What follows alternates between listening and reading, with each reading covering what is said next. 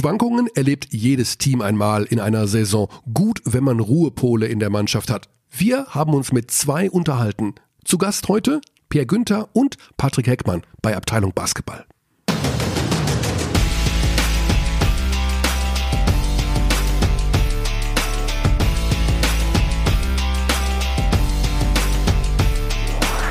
Braucht man eigentlich ein Thema für einen Podcast?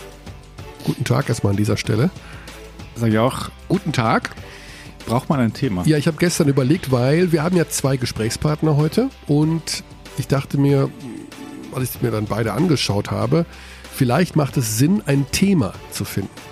Also, dass man die ganze Zeit, ich weiß nicht, wie lange werden wir machen, Stunde, Stunde 10, 20, dass man das so, oder hilft das? Dass man es komplett durchzieht, meinst du? Mhm, Immer wieder genau. aufgreift. Das Thema wäre dann Schwankungen, weil beide Teams, die wir heute näher uns anschauen, beide Spieler, haben eine schwankungsintensive Saison. Das kann man sagen. Wir haben schwankungsintensive Ergebnisse in der Euroleague, in den Playoffs. Kann Sehr man, schwankungsintensive. Ja, wenn man Fenerbahce anschaut. Fenerbahce oder eben auch, ja, Barcelona. Vitoria gewinnt bei CSK Moskau. Mhm. Ähm, wir haben generell viele Schwankungen. Wir haben also wenig Konstanten in dieser Saison, finde ich, in der BBL zum Beispiel. Also wer ist da konstant? Die Bayern sind konstant. Die Bayern. Oldenburg. Oldenburg ist konstant. Ähm, Alba über lange Zeit schon auch. Ja, aber die haben ja wieder diese Schwankungen dann. Ja, stimmt schon. International. Kann, ja. Ähm, wobei international war sie auch sehr solide, weil sie eigentlich ge immer gewonnen haben bis ins Finale rein. Und ja, klar, da gab es schon auch Schwankungen, aber das ist wohl auch äh, Teil einer Saison. Also es gibt ganz selten, wieder, dass jemand so eine gefühlt perfekte ja. Saison hinlegt, muss man schon sagen. Es gibt ja auch Schwankungen bei unserem Podcast. Durchaus. es gibt bessere, vermutlich, und schlechtere. Ja. Wie war der letzte Woche, wo ich, da war ich ja nicht dabei? Ähm, ich habe sehr viel Positives gehört. Ist das so? Ja. Ich würde auch sagen, schwankungsintensiv. War ja schwankungsintensiv. In, innerhalb der Episode. Also, also ist gar nicht so leicht. Ich äh, freue mich, dass du wieder da bist. Also Alex Vogel ist tatsächlich, hat er wirklich acht Jahre jedes das hat er. Dallas Mavericks Spiel geschaut? Ja. Wo, Leute haben mich dann gefragt, was hat er denn beruflich gemacht in der Zeit? Äh, die Frage habe ich leider vergessen, weil es mich selber auch interessiert hat. Ja. Ja, äh, nichts wahrscheinlich. oder studiert oder studiert, ja. oder sein Alltag halt drumherum gebaut oder mit ganz wenig Schlaf immer nur. Das ist schon vorstellig geworden. Es ist auf jeden Fall faszinierend, ja. ja. Aber er ist leidenschaftlicher Mavs-Fan for life. Mavs-Fan for life, ja. ja. Und laut Dirk Nowitzki, hat der einen Brief geschrieben, ne, ja. ganz süß, wird Nowitzki wohl den Mavericks erhalten bleiben. Das ist schon sehr spannend. Hätte ich nämlich nicht gedacht. Also, dass er drüben bleibt, das war klar. Das war mit der neuen Frau, so würde ich sie jetzt mal benennen. Also es gab ja mehrere schon, also mal, mit der er jetzt da sesshaft geworden ist und Kinder hat. Glaube ich, da war schon relativ klar, schnell ein, dass, dass er drüben bleibt und dort sein Leben aufbaut. Er ist jetzt schon länger in Amerika, als er in Deutschland war. Jetzt hat er schon die, das hat er schon ja, genau, den Punkt hat er erreicht. Ja, ja hm? genau. Ja, wird spannend werden, welcher Funktion er da tätig wird. Auch das schwankungsintensiv, ne, die letzten Wochen für ihn. Sicherlich sehr, sehr emotional und beglückend. Andererseits weint man ja auch dann bei diesen Momenten, wo man verabschiedet wird und die ersten Tage haben sich bestimmt auch ein bisschen seltsam angefühlt für ihn. Also auch mhm. da viele Schwankungen. Vielleicht liebt er das äh, Spiel einfach zu sehr, als dass er sich vorstellen kann, da komplett weg zu sein. Ich kann mir ihn als Coach nicht vorstellen. Das, nee, das glaub, macht er das, aber einfach als beratender Assistant Coach oder was auch immer. Huben hat ja gesagt, er kann alles machen.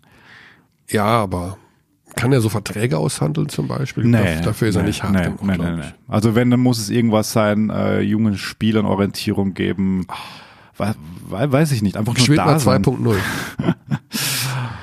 Der neue Holger Geschwindner vielleicht. Ja, meine, die Trainingseinheiten von Hodge müssen ja auch irgendwie. Hodge, ähm, genau. Müssen ja auch weiterleben. Also das kann ja nicht plötzlich zu Ende sein, diese legendäre, äh, wie haben Sie es genannt, Froschhüpfen und ja. äh, Froschhüpfen war immer sehr schön. In der Sporthalle Rattels, Rattelsdorf. Rattelsdorf. Mhm.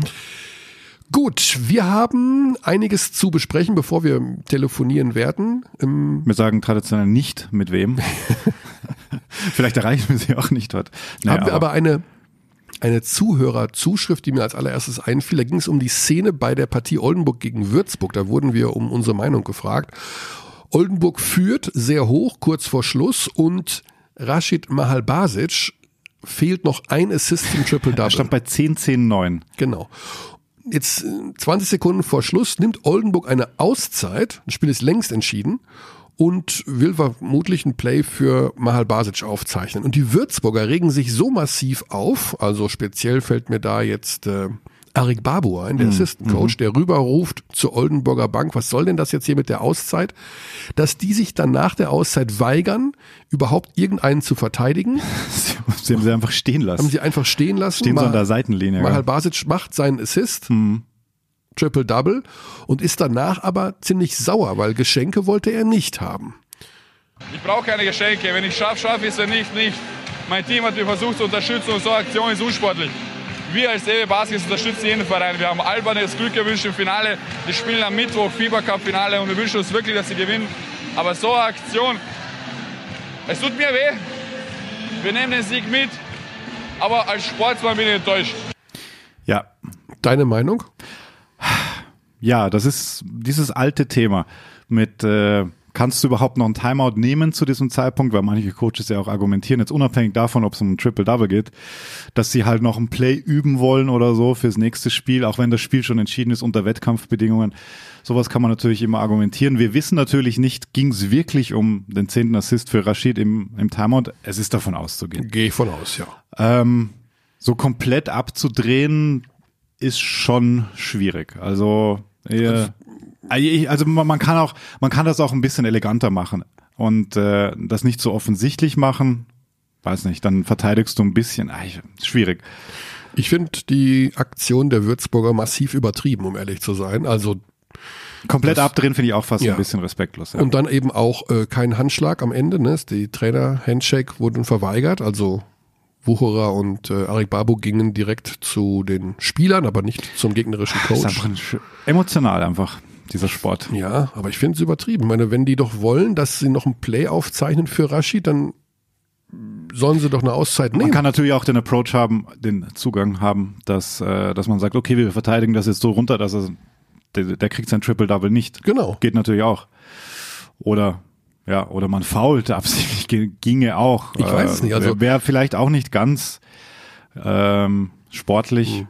Die Berliner haben ja den Ansatz immer, dass sie sagen, sie spielen. spielen immer zu Genau, Ende. Sie genau. spielen bis zur letzten Sekunde. Nehmen Und den letzten Wurf. was ist also genau? Insofern. ähm, Auch das hattest du wieder NBA Playoffs, äh, Spiel 3 war das, glaube ich, OKC Portland, als Paul George hinten raus noch diesen Mega-Dunk hatte, als alles schon entschieden war und der Korb frei war. Auch das kam nicht besonders gut an bei, bei Portland. Es ist ein, ein ewiges Thema, aber gibt uns auch immer schön Gesprächsstoff. Ja, also wie gesagt, ich habe das nicht verstanden, warum es so eskalieren lassen muss. Ähm, Sehr nett fände ich den Hinweis auf, wir äh, haben zu Alba gehalten und jetzt auch, er meinte, ja, Würzburg spielt jetzt im äh, FIBA Europe Cup das Finale und auch da wünschen sie sich, dass sie gewinnen. Finde ich irgendwie cool dann, dass er, dass er das Ja. in so einem Moment auf dem Schirm hat.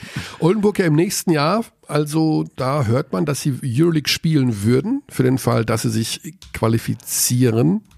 Also sagen wir mal so, deutscher Meister werden sehr wahrscheinlich oder eben im Finale stehen Ja, gegen die Bayern, die ja sowieso eine Wildcard haben. die sowieso eine Wildcard haben. Also das wird dann eventuell darauf hinauslaufen, was ganz spannend ist, weil man immer wieder hört, Alba Berlin bekommt eine Wildcard für die Euroleague.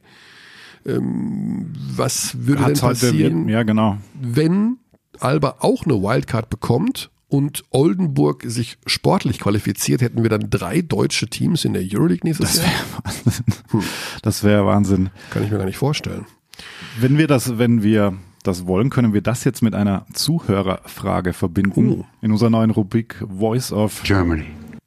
Du erinnerst dich? Voice ja, of. genau. Germany. Wir haben aufgerufen, Sound, nee, Soundbites sagt man nicht, ne? Ble- Bleibt deutsch, also in Sprachnachrichten. Podcast wird zu viel Englisch Ja, gesprochen. Sprachnachrichten zu schicken. Ja. Mit Fragen, Anregungen, Kritik. Jeder kann alles raushauen, was er will. Also im politisch korrekten Rahmen natürlich. Und da hat uns was erreicht? Äh, Julian Gerloff hat uns geschrieben. Ähm, es ist eigentlich eine Doppelfrage, aber die geht jetzt auch indirekt um die Alba Berlin äh, Euroleague, um das Alba Berlin Euroleague Thema. Ähm, wir können da mal reinhören. Hi Michael, hi Alex. Zwei Fragen. Die erste Frage, was glaubt ihr, wenn Alba Berlin nächste Saison in der Euroleague spielen wird? Wie glaubt ihr, werden sie abschneiden? Und die zweite Frage, beziehungsweise eine Aussage, wie findet ihr es, dass jetzt nach und nach immer mehr Teams in Spielen die 100-Punkte-Marke schaffen? Früher war es für mich immer so eine besondere Marke, aber jetzt ist das Spiel nach und nach mehr auf Offense gelegt? Oder wie seht ihr das? Grüße aus Berlin. Jo, Grüße zurück. Grüße zurück. Ja. Ähm, Wie schneidet Alba in der Euroleague ab? Oder welche, welche willst du zuerst beantworten? In unserer gut, neuen Rubrik Voice of Germany. die Antwort eins ist natürlich, was also, keine Ahnung. Alba ist schwer. Schwer. Mit welchem Kader werden sie denn haben? Weiß es Kader werden ja. sie haben? Also sie werden sicherlich, ich glaube, es wird sehr schwer werden, direkt einen Kader hinzustellen, um in die Playoffs zu kommen. Du wirst erstmal versuchen, so wie Bayern auch dieses Jahr, da irgendwo in diesem Mittelfeld Wahnsinn. rumzuwursteln. Ähm, den Kader, beziehungsweise das Budget müssen sie weiter anheben. Klar, du brauchst nochmal eine andere Qualität an Spielern. Trainergeschichte auch so eine Sache, aber ich, ich vermute mal, sie werden Bleibt Aito Zwölfter. ist auch noch eine Frage. Ah, okay, Platz das ist eine, okay, das ist, das ist eine Aussage. Curly sagt Platz 12. Also ich hoffe, dass sie besser abschneiden, logischerweise. 12 von 18 dann, oder? Genau. Mhm. Da wird ja auch immer noch so eine Geschichte sein. Also wie, wie wird genau der Modus sein? Werden sie wirklich auf 18 aufstocken und so tun, als Also, Also als gäbe es die nationalen Ligen nicht. genau, also einfach noch mehr Spieltage und Ja. oder machen sie einen Gruppenmodus? Naja, jedenfalls, ich denke, dass Alba so im Mittelfeld sein wird. Und die zweite Antwort ist, das haben wir schon ein paar Mal thematisiert in diesem Genau. Podcast. Es scheint so zu sein, dass dieser Trend von der NBA so ein bisschen rüberschwappt, dass vielleicht doch etwas weniger Defense gespielt wird oder schnellerer Basketball gespielt wird, mehr Possessions und mehr Abschlüsse, mehr Punkte, schnellere Abschlüsse und dadurch einfach mehr Punkte erzielt werden. Und auch ein Riesenpunkt ist der internationale äh, Wettbewerbskalender, darf man auch nicht vergessen. Ich glaube, Nihat Cedovic hat es auch gesagt Ja. bei uns, du hast einfach im Vergleich zu früher viel weniger Zeit, dich defensiv vorzubereiten. Ähm, das fand ich schon einen sehr spannenden Punkt auch, weil macht ja Sinn. Also wenn du eine Bayern-Woche siehst, wenn die Euroleague läuft mit äh, drei, vier Spielen pro Woche, da hast du einfach nicht mehr groß Zeit, Plays anderer Teams wirklich äh, zu lernen. Und interessant auch, ähm, was Kollege Lukas Feldhaus äh, ermittelt hat, der hat sich mal angesehen, wie sich die Ligen entwickelt haben in Europa und ob das tatsächlich stimmt, dieses gefühlt macht die BBL mehr Punkte und es ist tatsächlich so. Also es sind fast, äh, ne, es sind über fünf Punkte mehr seit 2016, 17. Da war der Durchschnitt 79,4 Punkte, dann 17, 18 81,3 und 18, 19 tatsächlich 84,7. Also das ist schon ähm, eklatant. Und in anderen Ligen ist es eigentlich relativ konstant, aber es geht, der Trend geht überall ein bisschen hoch. Ähm, Es scheint einfach so zu sein. Also der, Ja. der Stil hat sich ein die bisschen ACB verändert blieb gleich, äh, blieb, blieb gleich. Ähm, und es wird etwas weniger Defensive gespielt. Rashid hat es ja auch schon gesagt. Ja, ja. ne? Also er hat das Gefühl auch, dass insgesamt etwas weniger hart verteidigt wird, was eben aber auch damit zusammenhängt, dass wenn du so viel spielst, du nicht immer 100 Prozent in der Defensive abrufst und Ja. Mannschaften wie die in Bayern können natürlich in der BBL, das habe ich jetzt gegen Kreilsheim gesehen, die können das richtig steuern. Ja, also die, ja. Die, die lösen das über ihre Offense. über ihre Spiel individuelle. Klasse Genau. auch. Manchmal ist es auch einfach einfacher. Ähm, Erste wenn du Viertel- individuell überlegen bist, ja auch. Ja. Erste Viertel zum Beispiel, da haben die jetzt nicht groß verteidigt gegen Kreilsheim, weil sie genau wussten, wir machen vorne die Dinger eh rein. Also im weitesten Sinne jedenfalls.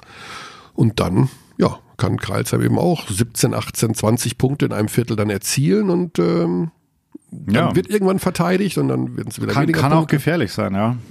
Siehe Golden State, die da oft so ein bisschen fast Ja. äh, dievenmäßig brüskiert durch die Regular Season äh, driften und dann auch ein paar heftige Klatschen bekommen haben, so wie jetzt da gegen die Clippers mit 31 hinten. Also kann auch nach hinten losgehen. Hast du noch mehr von diesen Sprachnachrichten? Ich habe noch mehr von diesen Sprachnachrichten. Sollen wir Also- uns noch eine anhören? Auf jeden Fall, also sehr wichtig, auch diese Frage. Servus Alex, hi Mike. Meine Frage an euch. Wann wird sich Michael Körner endlich Space Jam ansehen oder einen Fehler aus der Vergangenheit korrigieren? Ciao. Ja. Tja, Florian Poth war das. Gute Frage. Hast du es denn auf, direkt auf der Agenda? Nee. Also, Vielleicht müssen wir mal eine Watch Party machen.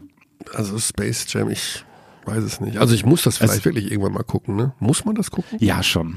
Es ist schon. Also White Teil. Man, White Man Can't Jump. Das, Das hast du gesehen? habe ich gesehen. Das Ja. finde ich ist eher so ein Must. Der gehört definitiv dazu. Above the Rim gehört dazu. Den habe ich auch gesehen. Ja? Ja, Above Mit- the Rim habe ich gesehen. Mit Tupac. Der ist aber schon, der schon sehr, sehr lang her. Und er ist auch eigentlich relativ schlecht, weil sie da diese niedrigen Körbe haben.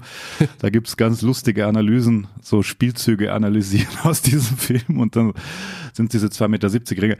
Auch das eine interessante Frage, welche Filme denn geprägt haben, weil es gibt schon ein paar, also immer wieder mal. Ja? Basketballfilme im Speziellen. Gibt ja auch noch ähm, He Got Game zum Beispiel. Aber da bin ich, ich bin kein so ein Sportfilmgucker. Weil, weil ich fand schon lustig, also die Zuschriften, die wir bekommen haben zu den Basketballbiografien, ähm, da war, wurde jetzt Space Jam genannt, aber vielleicht gab es da auch noch andere Berührungspunkte. Ähm, ich überlege gerade, ja, White Man Can Jump war bei mir schon essentiell auch. Ich fand also, Der war halt cool mit Woody Harrison und Wesley Snipes. Das war irgendwie. ich fand Field of Dreams gut. Das ist aber ein Das, Baseball. das ist der Baseballfilm, ja. ja. Also den Den fand ich von der nie Machart. wirklich gesehen. Von der Machart sehr, sehr gut. Aha. Ähm, das war noch, da habe ich noch Filme bewertet. Ich habe über viele, viele Jahre allen Filmen so Punkte gegeben. Also zwischen Hattest du eine Liste? Mhm. Ach komm, Ja, ja, richtig. Also richtig So. mit, äh, also heute Papier, würde, Papierblatt. ja, so sowas. Also damals, als es noch kein, ne? Wa- wa- Was hast Kein- du dann, was hast du, äh, das musst du mir jetzt erklären. Ich habe also Filme bewertet von 0 bis 5 in 0,5 Punkten Abständen. Okay. Also 0 ist das absolute Volldesaster Mhm. und 5 ist das Beste, was es auf dem Planeten gibt. Kann man nur ganz selten geben. Ja, ja, klar. Fünf, Fünfer sind dann ganz selten. Okay, welches Jahr sprechen wir, wo das so, oder welche Phase? Ich habe das gemacht zwischen 16 und 35, 36. Also 20 lang. Jahre habe ich bestimmt gemacht. Okay. Aber Kannst du dich noch erinnern, wa- wa- was, welche Filme fünf Sterne Also Field of? Dreams zum Beispiel hat viereinhalb bekommen. Viereinhalb? Das weiß ich, ja. Ah, wow. Da muss ich dir wirklich anschauen, wenn der in deinem Rating Ja, so. ja. Also der war, den fand ich genial. Und fünf habe ich nur ganz, ganz selten gegeben. Vielleicht insgesamt sechs, sieben Mal oder sowas. Aber welche waren das beispielsweise? Das war zum Beispiel Birdie von Alan Parker. Aha, kenne ich nicht. Muss ich gestehen. Du kennst Birdie nicht von Ich Parker? kenne Birdie nicht von ein paar. Okay, gut. Das ist natürlich, ich glaube, da müssen wir jetzt hier nicht weitersprechen. Aber Ekel von Polanski. Okay. Fünf Sterne, Okay. fünf Punkte bekommen. Birdie-Film. Aus dem Jahr 1984. Antikriegsfilm. Birdie. Mhm. Okay. Und ähm, ja, Alan Parker hat äh, war ja immer bei mir ganz, ganz weit ganz, ganz weit vorne. Aber wir driften ab. Wir driften ab. Wir gehen zurück. Wir gehen zum Thema Schwankungen. Wir gehen jetzt gleich nach Ulm. Das ist unsere erste Station. Wir haben lange nicht mehr über Ratio vom Ulm gesprochen. Warum Und denn? das liegt daran, dass die Verantwortlichen, die sich äußern sollten oder sollen, man, man kann das T einbauen oder auch nicht, äh, momentan nicht so gerne Interviews geben. Als Sportsmann bin ich enttäuscht. Also ich, äh, Thorsten Leibenhardt möchte momentan nicht so gerne Interviews geben. Das haben wir hier schon thematisiert und wir haben gesagt, okay. Er hat aber gesagt, er stellt sich zur Verfügung, wenn die Playoff-Qualifikation geschafft ist, offiziell geschafft ist. Das ist sie noch nicht. Sie sind auf einem sehr guten Weg jetzt, aber das ist noch nicht in trockenen Tüchern. Sollte das passiert sein, wird er hier sich zu Wort melden.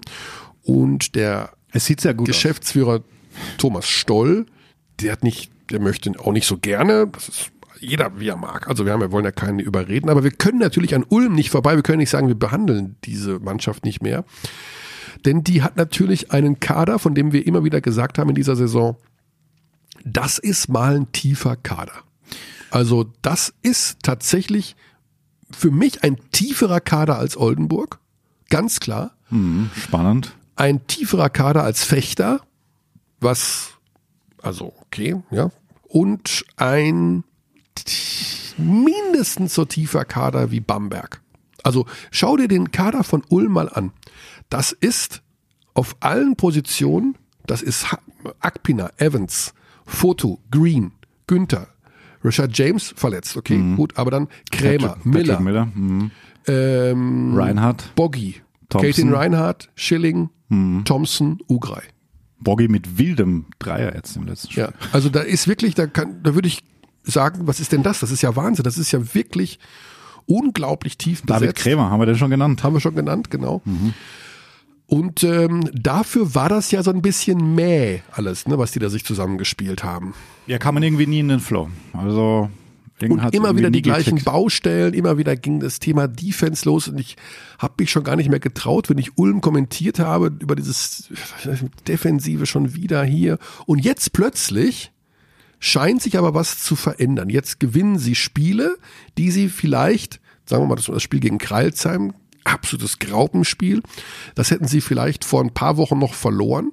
Gewinnen sie jetzt. Mhm. Und jetzt haben sie auch noch mit fast 30 in Frankfurt gewonnen. Frankfurt chancenlos. Frankfurt absolut chancenlos. Mhm. Sofort erstes Viertel, Bums. Ja, drüber gefahren. 30 zu 9 erstes ja, Viertel. Also komplett. In Frankfurt, muss man Frankfurt, auch sagen. Mit genau. dem Bachelor.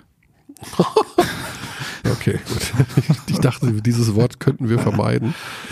Ähm, genau. Und deswegen wollen wir da mal nachhorchen bei dem Spieler, der momentan immer noch nicht spielt. Also es gibt natürlich da auch noch Informationsbedarf. Was ist denn jetzt genau mit Per Günther los?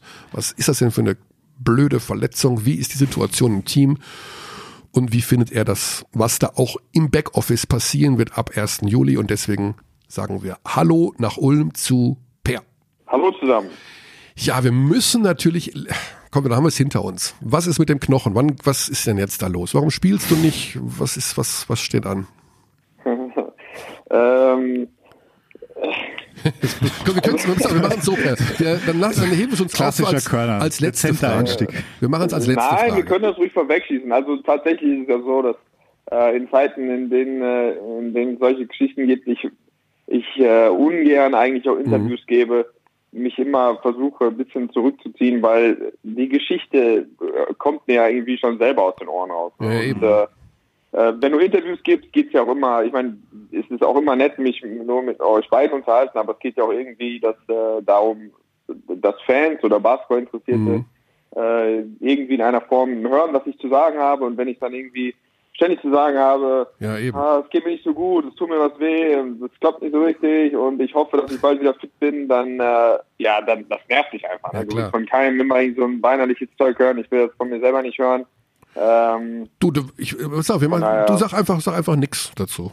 Wir machen hier, Bleep, mach mal so ein Bleep hier, wir machen einfach zack, bumm, das ist, egal was du dazu ja. sagst, wir, zack, da wird, wird nichts mehr drüber gesprochen. mal eine ganz andere Geschichte. Wir haben gerade äh, das Thema philosophiert, äh, ganz äh, kurz angerissen. Oldenburg gegen Würzburg. Die Szene am Ende, hast du die gesehen, wo Rashid Mahalbasic seinen Assist, seinen zehnten geschenkt bekommt und ein Triple-Double hat? Ähm, nee, tatsächlich nicht. Mhm. Also, weil da würde uns auch deine Meinung interessieren. Oldenburg führt haushoch gegen Würzburg. Ja, ist noch ja. 20 Sekunden zu spielen. Mahal Basic hat 10 Punkte, 10 Rebounds, 9 Assists. Ein Assist fehlt ja. noch. Oldenburg nimmt eine Auszeit. Aha. Würzburg ruft rüber, äh, lächerlich, was soll das jetzt hier eine Auszeit nehmen? Und weil die ja. wohl ein Playoff äh, schreiben wollen noch für Rashid. Und dann wird der Ball eingeworfen und die Würzburger stehen, stellen sich einfach hin und verteidigen nicht. Also keiner Aha. hat, keiner macht irgendwas und dann lassen sie mal, mal halt An die Seitenauslinie stellen sie sich eigentlich Aha. demonstrativ. Ja, ja. Demonstrativ an die Seitenauslinie und lassen Rashid seinen Assist machen und Spiel ist vorbei.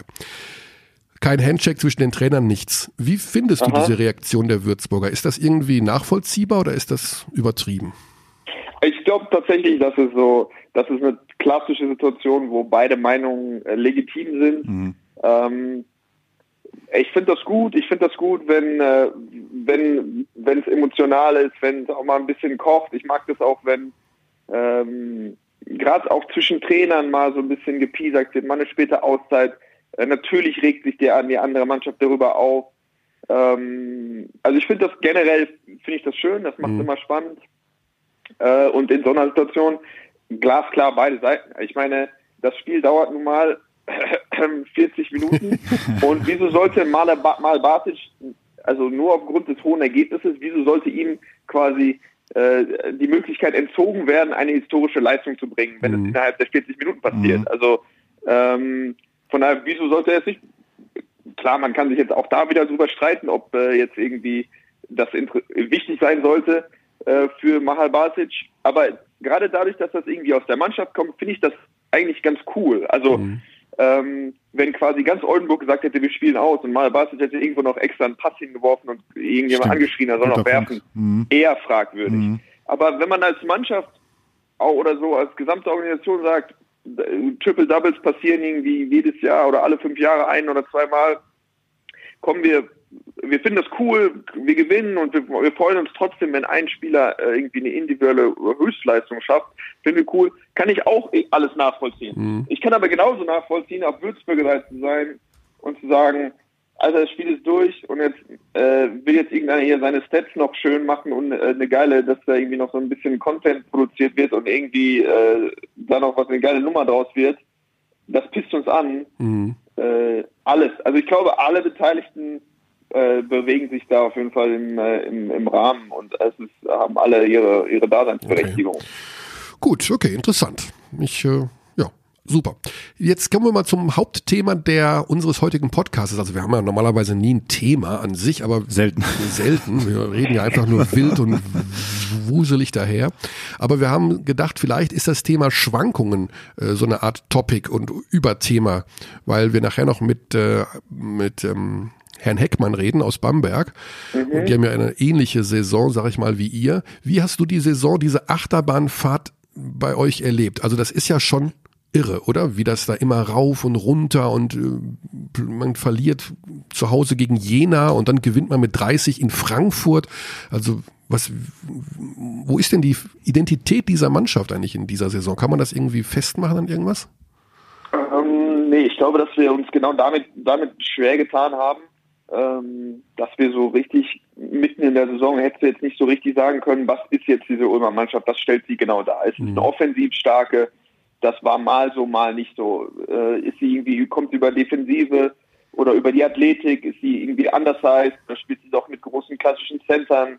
Ähm, das war, glaube ich, ist schwierig und auch, glaube ich, dadurch, dass wir so viele Spieler haben, also für unsere Verhältnisse, das ist vielleicht ähm, natürlich nicht in der Qualität wie München oder wie sonst was, aber de facto ist es so, dass ich sitze manchmal irgendwie Mitte, zweites Viertel auf der Bank und gucke mich um und habe irgendwie drei Spieler, haben auch noch nicht gespielt und diese drei Spieler sind aber irgendwie Spieler, die ähm, ja, die absolut äh, BBL-Format haben und mhm. irgendwie auch noch aussehen, da sitzt noch ein Ami, ein Stuttgart Ami, der hat auch noch, ist auch noch nicht reingekommen und dann irgendwie ein, jemand, der, was nicht, ein Boggy oder sonst spielt dann mal ein Spiel gar nicht und spielt dann doch. Ähm, von daher, ich glaube, ich glaub, es ist fast einfacher, wenn du acht Leute hast und dann guckst du dir einfach an und sagst, okay, was können die acht Leute so, ähm, und dann spielst du so. Wenn du zwölf Spieler hast, die wirklich alle ihre auch ihre Qualitäten haben, aber vielleicht auch die eine oder andere Schwäche, dann suchst du irgendwie danach, was passt jetzt wo zusammen. Und tatsächlich mhm. ist es so, dass wir äh, ganz unterschiedliche Lineups aufs Feld kriegen manchmal. Also wir haben manchmal äh, eine, eine sicherlich fünf Jungs, die an Athletik wahrscheinlich äh, das Nonplusultra sind, auch in der Liga. Mhm. Ähm, wir fangen dann an, im Vorfeld zu trappen und äh, ja, wir sind wild, wir holen Steals, wir kriegen einfache Dinge im Fastbreak. Aber dann ist es manchmal für uns schwierig, im Halbfeld ähm, Würfel zu kreieren, weil es manchmal sehr eng wird, von dem einen oder anderen wird weggeholfen. Äh, dann haben wir irgendwie eine zweite Fünf, wo dann Max auf der Vier und Boggy auf der Fünf und äh, David Krämer und ich und das ist dann eher so, äh, ja, alle irgendwie können werfen, es ist mehr auch so ein bisschen Tiki-Taka zusammen. Hm was zu kreieren, aber wir können natürlich in keinster Weise diese defensive Wucht kreieren, wie, wie, die, wie die anderen wie die Einheiten. Mhm. Ähm, und, das, und dann passiert es manchmal einfach, dass, dass du, wenn du mehrere Looks innerhalb einer Mannschaft hast, dass es, dass manche Sachen, dass es dann einfach schwieriger, alle Looks gut zu bekommen. Also mhm. Das, du hast dann mehr, du machst mehrere verschiedene Sachen, aber vielleicht dann nicht auf diesem Top-Niveau. Und ich glaube, dass wir jetzt in den letzten Wochen tatsächlich gesagt haben, nee, wir sind dieser athletische Look, äh, wir, wir müssen pressen, wir müssen aggressiv sein verteidigen, wir brauchen Stils, wir müssen uns einfache Dinge erarbeiten. Äh, und damit sind wir jetzt eigentlich ziemlich gut gefahren.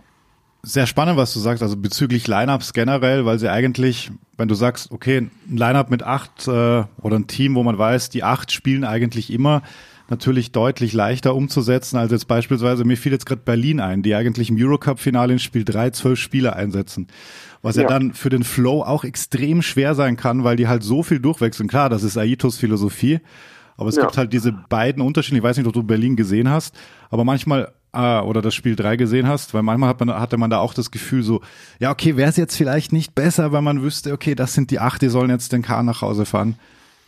Ja, das ist, glaube ich, so der Urinstinkt einfach. Ne? Ich, äh, dann ist es auch wieder schwierig, dann so über ein Spiel oder wenige Spiele, weil das ja die große Qualität war, glaube ich, auch von Berlin. Absolut, ja. Weil Aito das eben auch verstand, eben, dass die Leute äh, durch die Bank, die Statistiken, die Wurfquoten eben, die sich trotzdem ähm, eine Effizienz erhalten haben. Also dann irgendwie Saibu, der letztes Jahr eine tolle Saison gespielt hat, hat das, ähm, musste das nicht in 30 Minuten gemacht, sondern manchmal eben in 15 Minuten. Mhm. Hat er dann vier von seinen sechs Würfen getroffen und noch fünf Rebounds geholt und die drei Pässe und so ging das eigentlich durch die Bank wie ein Tim Schneider, wie sie alle heißen. Mhm. Ähm, das war eben das Besondere, dass er sagt, okay, er spielt mit vielen Leuten und irgendwie, man hat das Gefühl, egal wer jetzt von der Bank kommt und wie lange der gesessen hat und wie kurz er gespielt hat, trotzdem ist er gleich da, ist trotzdem selbstbewusst. Mhm. Ähm, und es ist so sehr, alle sind inkludiert in diese, in diese, in diese Gesamtheit. Und das ist, glaube ich, was, was unglaublich schwer äh, zu erreichen ist. Mhm. Nichtsdestotrotz glaube ich auch, dass da bei Berlin alle spielen, trotzdem das, das Grundkonzept oder das, was gespielt wird, hat sich nicht verändert. Also es ist dann, es verändert sich, wer spielt, aber es nicht verändert sich kaum eigentlich, was gespielt ja, wird. Bei uns ist es noch eher so, ähm, dass zum Teil äh, wir einfach auch wirklich dann anders aussah, was jetzt gerade passiert auf dem Feld. Ja. Und das macht es natürlich einfach noch schwieriger. Anders gefragt auch, wie wichtig ist es denn als Spieler, dass man weiß, wann man spielt? Ich erinnere mich beispielsweise an Daniel Theiss unter Trinkieri, da wusstest du, Ende erstes Viertel, zwei Minuten auf der Uhr, kommt Daniel Theiss als sechster Mann. Beispiel, jetzt einfach ein Beispiel, das mir ja. einfällt. Oder wie wichtig ist das für dich als Spieler, dass du weißt, wann du drankommst? Oder ist das auch egal? Oder ist das Spielertyp abhängig? Hm, äh, sicherlich auch Spielertyp abhängig. Trotzdem macht es das deutlich einfacher, wenn du weißt, ähm, ja, okay, jetzt ist irgendwie sechs Minuten äh, im ersten Viertel vorbei, dann fängt schon langsam dein rechtes Bein an zu zucken, weil du weißt, okay, eine, eine Minute länger oder kürzer, je nachdem, äh, ob vielleicht ein, ein, zweites Foul kommt, dann ist es mal eine Minute früher. Wenn mhm. er jetzt gerade zwei Dreier reingeschossen hat, dann dauert es vielleicht noch mal eine Minute länger, bis du kommst. Ähm, das macht sicherlich einfacher für dich. Ähm, nichtsdestotrotz ist es was, was du glaube ich, auch einfach lernen muss. Ne? Gerade, ähm, gerade für mich persönlich jetzt, ich muss sowieso einfach lernen, von der Bank zu kommen oder ja. erst im zweiten Viertel eingewechselt zu werden und dann irgendwie was, was zu tun. Das heißt, dann ist es natürlich einfach noch schwieriger, aber es ist einfach ein Adaptionsprozess, den du, mhm. manche, manche Jungs können das. Es gibt immer Jungs, die, ja, die könntest, hättest du auch für in der Minute 39 einwechseln können.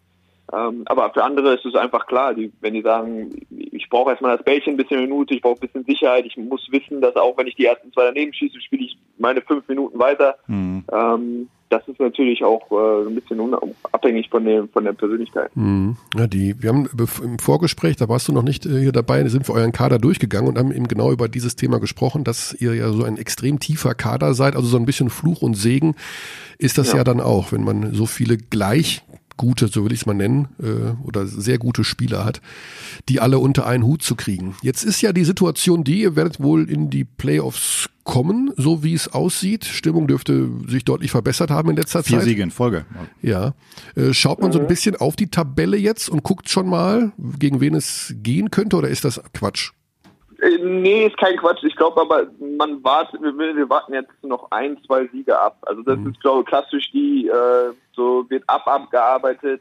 Okay, sicher Playoffs, check. Dann mhm. kommt, äh, kommt das Matchup. Äh, wir haben noch unangenehme Aufgaben. Wir wissen, die letzten beiden Spiele sind freitags München, Sonntag Fechter. Mhm. Ähm, das ist dann natürlich, da willst du eigentlich nicht in der Situation sein, dass du dass du, dass du mindestens einen Sieg brauchst. Das heißt, du willst es bis dahin eigentlich auf jeden Fall in trockenen Tüchern haben. Mhm. Das bedeutet jetzt Oldenburg zu Hause mhm.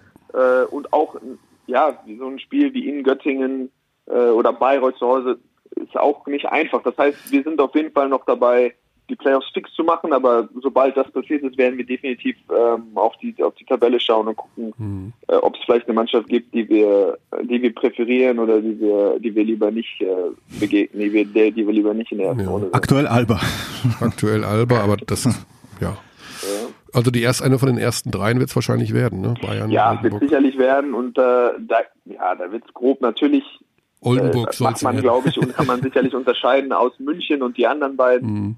Ähm, da gibt es dann vielleicht noch leichte, leichte Nuancen, mhm. aber dass das drei Top-Mannschaften sind, das ist klar. Und der fünfte Platz, äh, der ist, der ist wahrscheinlich passé. Von daher, ja, also wir kommen, wollen erstmal in die Playoffs kommen und dann, mhm. dann geht's weiter. Ja. Die, die Zukunftsplanung hat ja bereits begonnen in Ulm mit ähm, dem Switchen Switchen ist es ja gar nicht, weil der Posten ist, der wird ja neu geschaffen, der des Sportdirektors und Thorsten Leibener drückt da auf diese Position.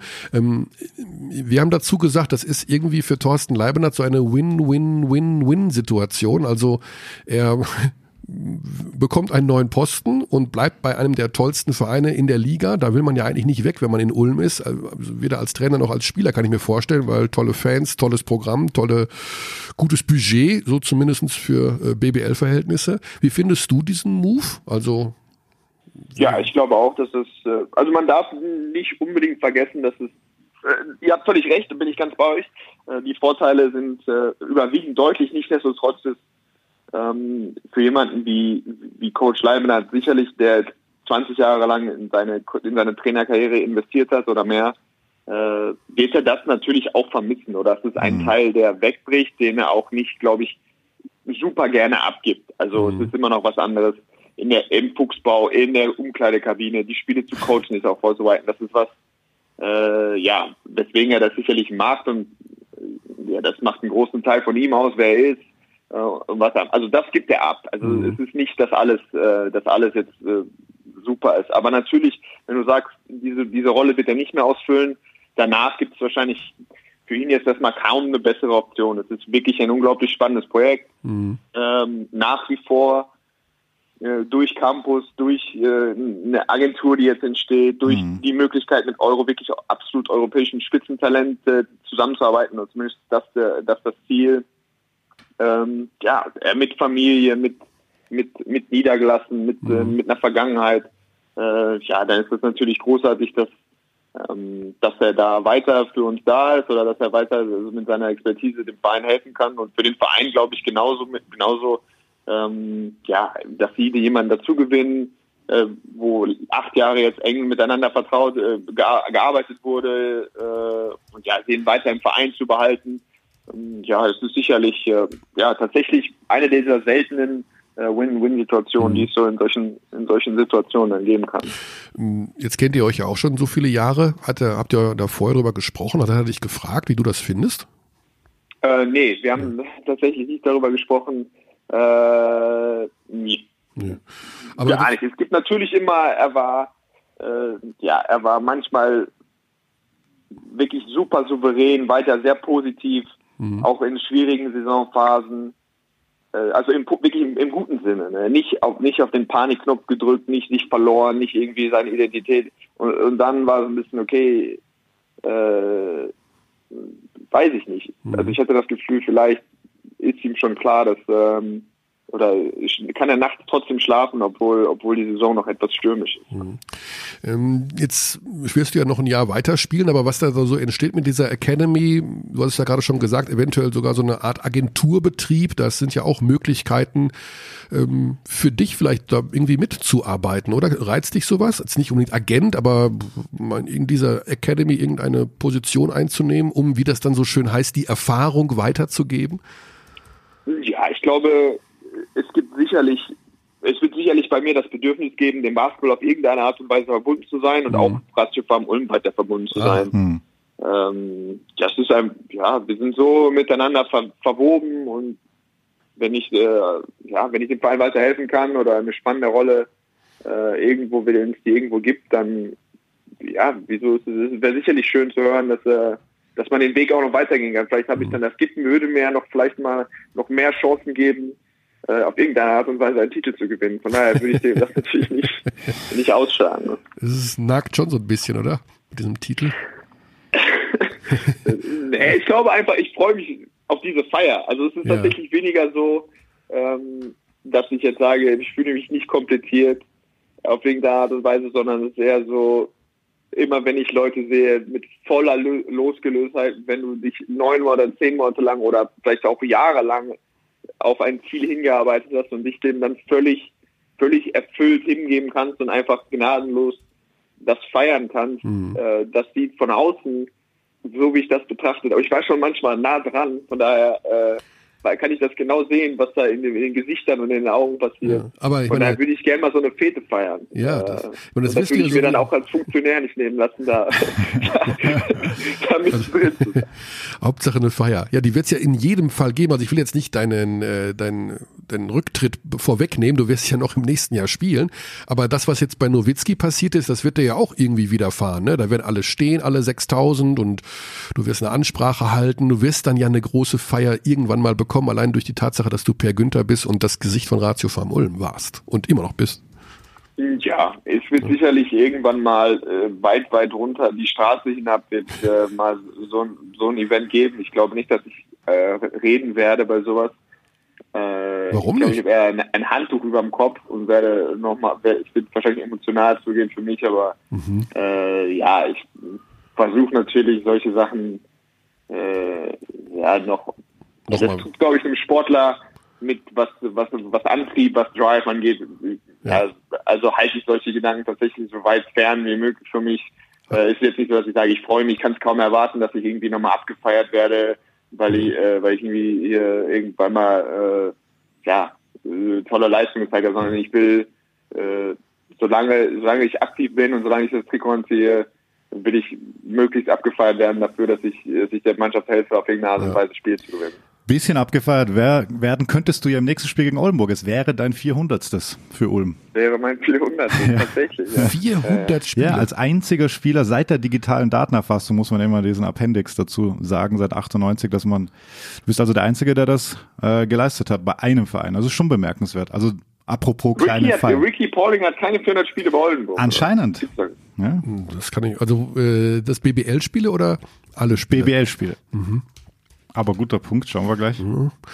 Also das müsste doch mit dem Teufel zugehen. Das wir mit dem Teufel zugehen. Also meine Informationen stammen direkt aus dem Umfeld deines äh, Vereins. Also, Oh ja, das Uh. ist, ganz, das ist eine ganz gefährliche Geschichte.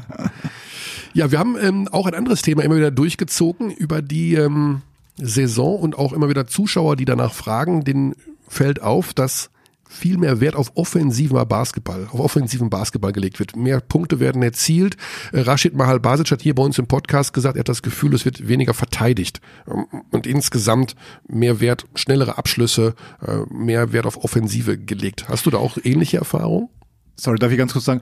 Per, du bist der einzige deutsche Profi, der das geschafft hat. Ich habe das Wort überlesen. Paulding hat 473. Also Und Schwedhelm?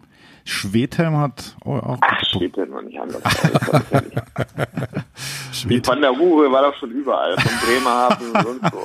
Ja, ja, weil der hat gesammelt, der hat Spiele gesammelt. Doch. Ja, Spiele an Spiele ja, aber nur in einem- Ja, nur bei einem das Team. ist, glaube ich, seine 16. Profi, seine 16. Saison. Der, Ja. der, der, Also gesamt hat er 444. Ja, siehst du? Oh, auch eine Zahl. Okay, Thema Offensive. Ist das in dieser Saison anders als sonst? Äh, ja, also ich denke, dass ich, dass es, dass wir durchaus in der Lage sein würden oder bestimmte Leute analytisch uns zu erzählen, ob das de facto so ist oder nicht. Natürlich von meiner Seite aus, der jetzt irgendwie acht Jahre mit Leibniz zusammengespielt hat, wir waren meistens, also bis auf letztes Jahr vielleicht, natürlich eine Mannschaft, die immer recht schnell gespielt hat, recht viele Dreier geschossen hat, recht offensiv orientiert war. Von daher nehme ich das aus meiner Perspektive vielleicht nicht als so große Veränderung wahr. Ähm, ich meine, ich hätte aber gestern gesehen, wir scoren deutlich, ungefähr 88 Punkte in, in der Frankfurt Arena. hieß es. Ich musste kurz schlucken, als ich das Mhm. habe. Ich weiß nicht, ob das korrekt ist.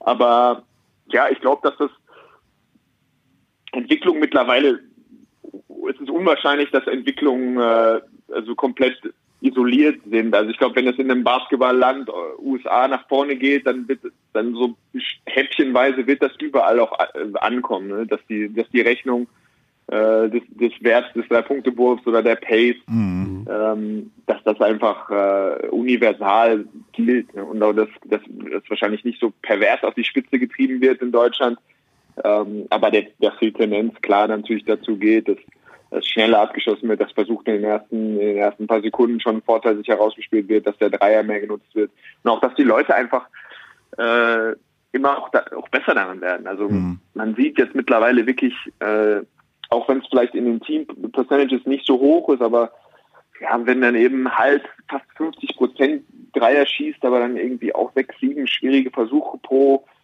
pro, pro Spiel, du hast einfach immer mehr Jungs, die, die auch wirklich aus dem Dribbling, aus dem Crossover äh, und weitere Dreier, dass du, dass es einfach immer mehr normal wird. Das wird zum normalen Skillset von, von, von, von Spielern einfach immer mehr dazugehören. Mhm, also wird der, die Liga wird an sich also auch immer besser, meinst du auch, ne? Ja. Ich glaube schon, dass sie besser wird. Ne? Ich glaube schon, dass sie besser wird. Definitiv in der Breite. Dieses Jahr muss man sagen, dass, äh, dass, dass gerade das untere, die untere Hälfte einen Schritt nach vorne gemacht hat, man nicht. Also wenn man jetzt sieht, äh, klar, wir haben jetzt Jena zu Hause gegen Jena zu Hause verloren, aber trotzdem hätte ich da niemals, also das ist natürlich dann ein subjektiver Eindruck, wenn man sie nur zweimal im Jahr sieht, aber da sind dann sicherlich auch ältere Spieler dabei, aber trotzdem, du hast schon Mannschaften, die, die auch wirklich Qualität haben. Da tauchen dann auch immer mal wieder Leute auf, Nachverpflichtungen. Äh, ja, das ist schon, also jetzt auch in Kreisheim, da sind schon wirklich gute Mannschaften dabei. Mhm. Also gerade die Auswärtsspiele sind dieses Jahr dieses Jahr extrem schwierig, über, egal wo du hinfällst. Dann so ein Team wie Fechter, das keiner auf dem, auf dem Plan genau, hatte. Genau, Fechter und Braunschweig, die sich jetzt irgendwie auch Stimmt eine, Identität auch. geschafft haben, mhm. etabliert haben äh, jedes Jahr. Also wenn man sich die Playoffs anguckt, man, das ist schon, das ist schon extrem, dass du jedes Jahr jetzt wirklich drei, vier Mannschaften hast, die glasklar ihre ihre Saisonziele verpassen werden, einfach weil äh, wenn zwölf Teams irgendwie Playoffs als Pflicht ausgeben und du hast nur acht Plätze, ähm, ja, das ist schon, mhm. da wird es schon eng. Ich habe am Sonntag ähm, Anton Gavell getroffen im Audi Dom beim Spiel Bayern gegen Kralsheim und ich sag zu ihm, sag mal Tonno, was in drei Herrgottsnamen machst du heute hier? Ich meine, du hast drei Kinder, es ist Ostersonntag. Und er so, ja, wieso? Ich, äh, Basketball, Basketball gucken. Und ich habe gestern auch ähm, slowakische Liga geguckt und ich habe alle Euroleague-Spiele geschaut, von den Euroleague Playoffs jedes einzelne Spiel geschaut. Er hat NBA geschaut und er hat, und das hat er mir dringend empfohlen, ich soll auch Spiel 5 schauen aus der Adria-Liga, Roter Stern Belgrad ja, gegen Podgorica. ja, Belgrad hat gewonnen. Ja. Wie sieht's um deinen Basketballhunger aus in deiner basketballfreien Zeit, sage ich jetzt mal, außerhalb der Turnhalle? Ähm, das variiert. Ich guck, bin auf jeden Fall jemand, der, der tendenziell weniger guckt, als es, als es andere Leute machen. Mhm. Äh, weil ich glaube ich, ja, irgendwie weniger, weniger Purist bin oder es ist für mich wichtiger als andere, andere Säulen oder andere Sachen irgendwie in meinem Leben zu haben. Ich glaube, das ist einfach typunterschiedlich. Ich mhm. glaube, es hilft mir mehr abzuschalten gerade in Phasen, äh, wo es nicht so, also wo wenn Basketball nicht unbedingt die Quelle des puren Glücks ist, dann gucke ich wirklich extrem wenig. Mhm. Äh, ansonsten, ja, ich glaube, ich bin eher im unteren, im unteren Drittel. Aber bei Tono über, überrascht mich das natürlich nicht. Also, das, äh, der so kalter Entzug quasi für ihn. Von acht Stunden täglich Basketball auf dann erstmal nur zu Hause sitzen mit den Kids und der Frau äh, ja, dass der dann irgendwie rückfällig wird oder dann, dass die Hände zittern, das äh, kann ich mir schon vorstellen. Er braucht das Ausgleich ja. einfach. Ja. ja, Roter Stern übrigens gewonnen und ja. wird im nächsten Jahr Euroleague spielen. Ähm, der ja. Platz ist ja auch nochmal vakant gewesen. Ja, Per, das äh, waren interessante Einsichten über eure Teamphilosophie ähm, und Identität spät gefunden in der Saison, aber sie scheint gefunden zu werden. Hat das auch was damit zu tun, im Übrigen, was, was die Hierarchie angeht, gibt es einen Teamleader eigentlich bei euch? Gibt es einen, der das Maul aufreißt, wenn es schlecht läuft? Mm, ja, es ist eher so, dass es auf ein paar Schultern verteilt ist. Mhm. Äh, wir haben jetzt nicht diesen, diesen absoluten General. Und das ist, glaube ich, das ist, glaube ich, für uns auch ganz gut. Also, mhm. ähm, ja, einfach gegeben, dass wir auch immer mal wieder Jungs haben, die wir, die man zurück ins Boot holen muss oder die mit ihrer Rolle zu kämpfen haben oder nicht glücklich mit dem sind, was sie, mhm. äh, was passiert.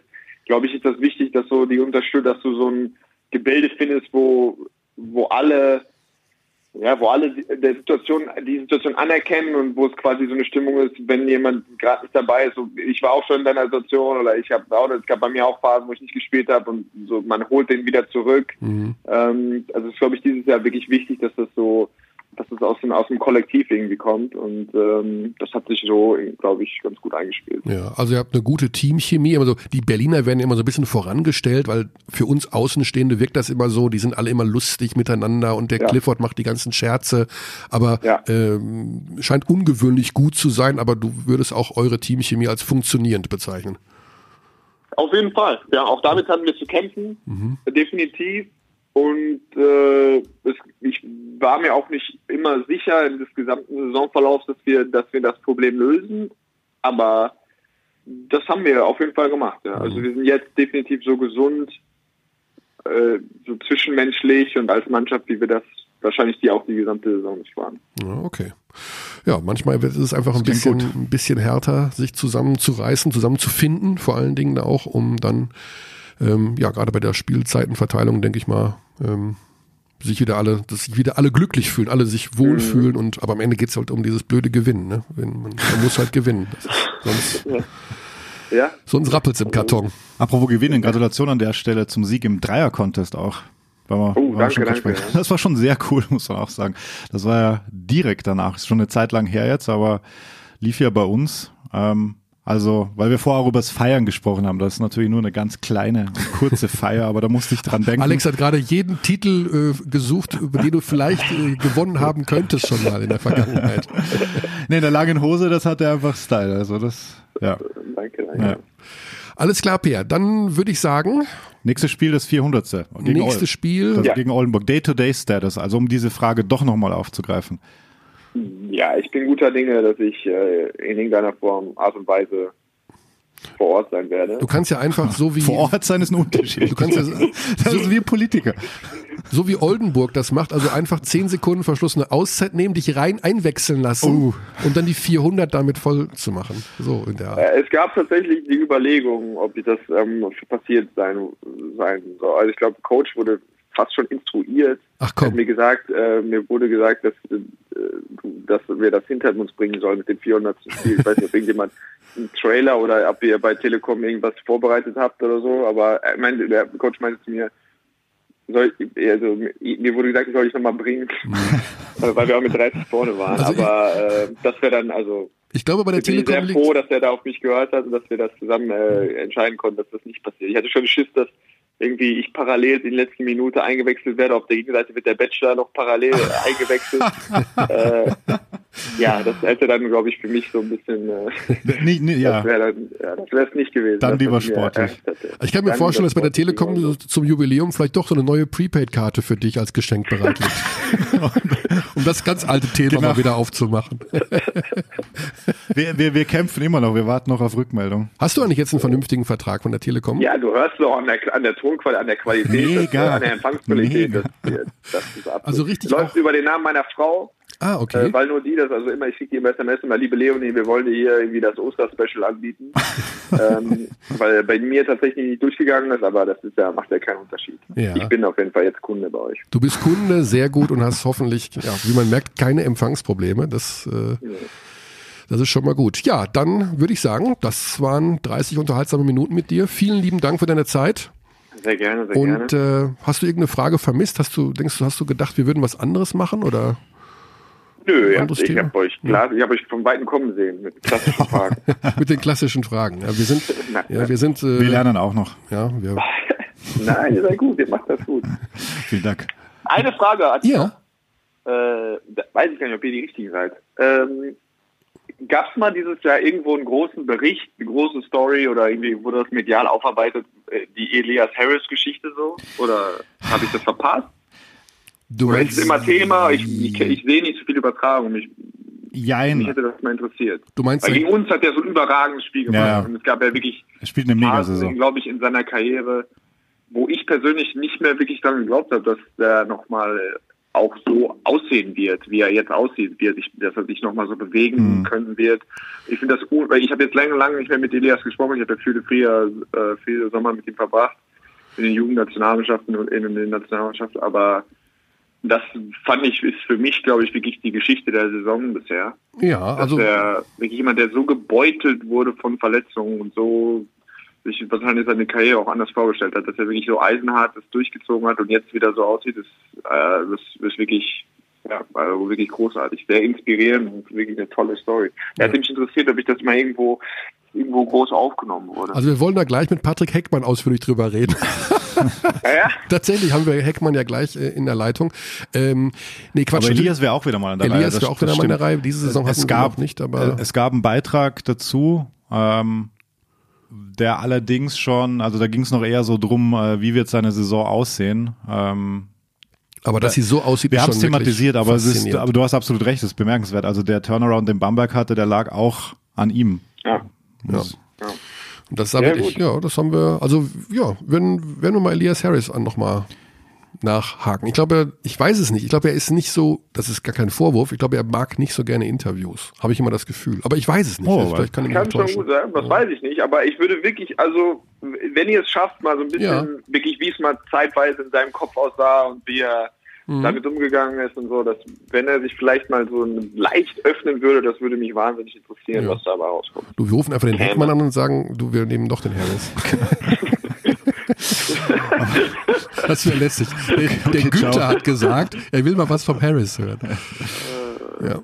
Aber ja, Ist das noch ein Buddy von dir dann eigentlich? Nee, wahrscheinlich nicht, ne? Wenn du dann jetzt, du hast, du hast früher viel Kontakt gehabt, aber Nö, das sind, das sind Buddies. Es gibt einfach, glaube ich, so eine Art von, äh, von, von persönlicher Beziehung zu Spielern, die immer irgendwie so on-off sind. Das Mhm. ist dann super intensiv, wenn man so zwei Monate am Stück jeden Tag miteinander verbringt, aber dann hört man sich auch wirklich dann gar nicht über, äh, wenn man sich nicht sieht, dann quatscht man nicht beim Spiel und dann ist es wieder vorbei. Also das ist, da gibt's leider gar nicht. Ja. Davon hast du dann eben 100 Stück in der Liga. Äh, und es gibt wirklich dann nur eine Handvoll, bei mir persönlich zumindest eine Handvoll, wo, wo es dann da, darüber hinausgeht, dass Mhm. man wirklich während der Saison telefoniert oder so. Das ist wirklich äh, sehr, sehr wenig Sehr wenig, ja. dabei. Da fällt mir, ein, hast du einen guten Draht immer zu Chris Babb gehabt, weil der spielt nicht mehr. Der, der, ich habe nur gehört, dass der unglücklich ist. Der hockt irgendwo in der Türkei und wird nicht eingesetzt. Ja, der ist, also ich glaube, zweimal im Monat ist er dann wieder glücklich. Ich glaube, das ist der 15. und der erste. Da geht es ihm dann wieder ganz gut. Ah, okay, verstehe. Aber äh, nein, natürlich ist er auch Sportler. Er will, äh, will angreifen und hat, äh, glaube ich, jetzt auch zwei Jahre, die nicht so super äh, perfekt liefen, hinter sich.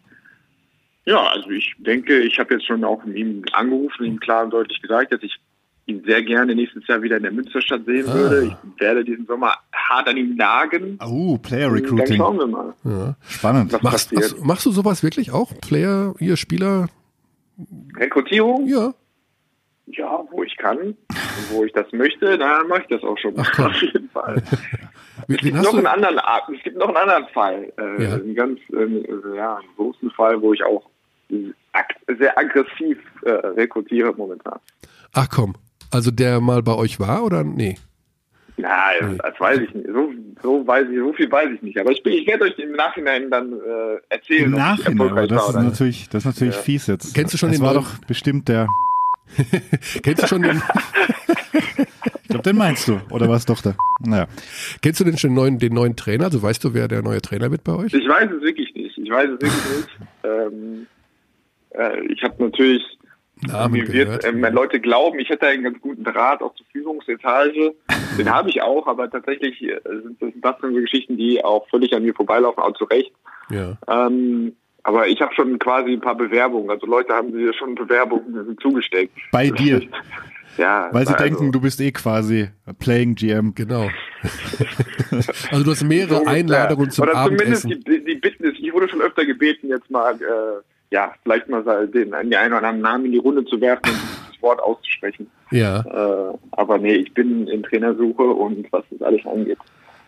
Du versuchst Da ja bin ich, äh, Ja. da, das macht Stolli schon selber. Aber wer der Spieler war, wo du besonders aktiv war, das würde mich jetzt schon Ja, interessieren. gut, das wird er nicht haben. Und du würdest es nicht hier publik ich hatte gehofft, ich hatte gehofft darauf, dass es euch innerlich zerfressen wird. Ja, das, also das ist bei Wochen und mir ganz schlimm, weil ich bin extrem neugierig bei sowas.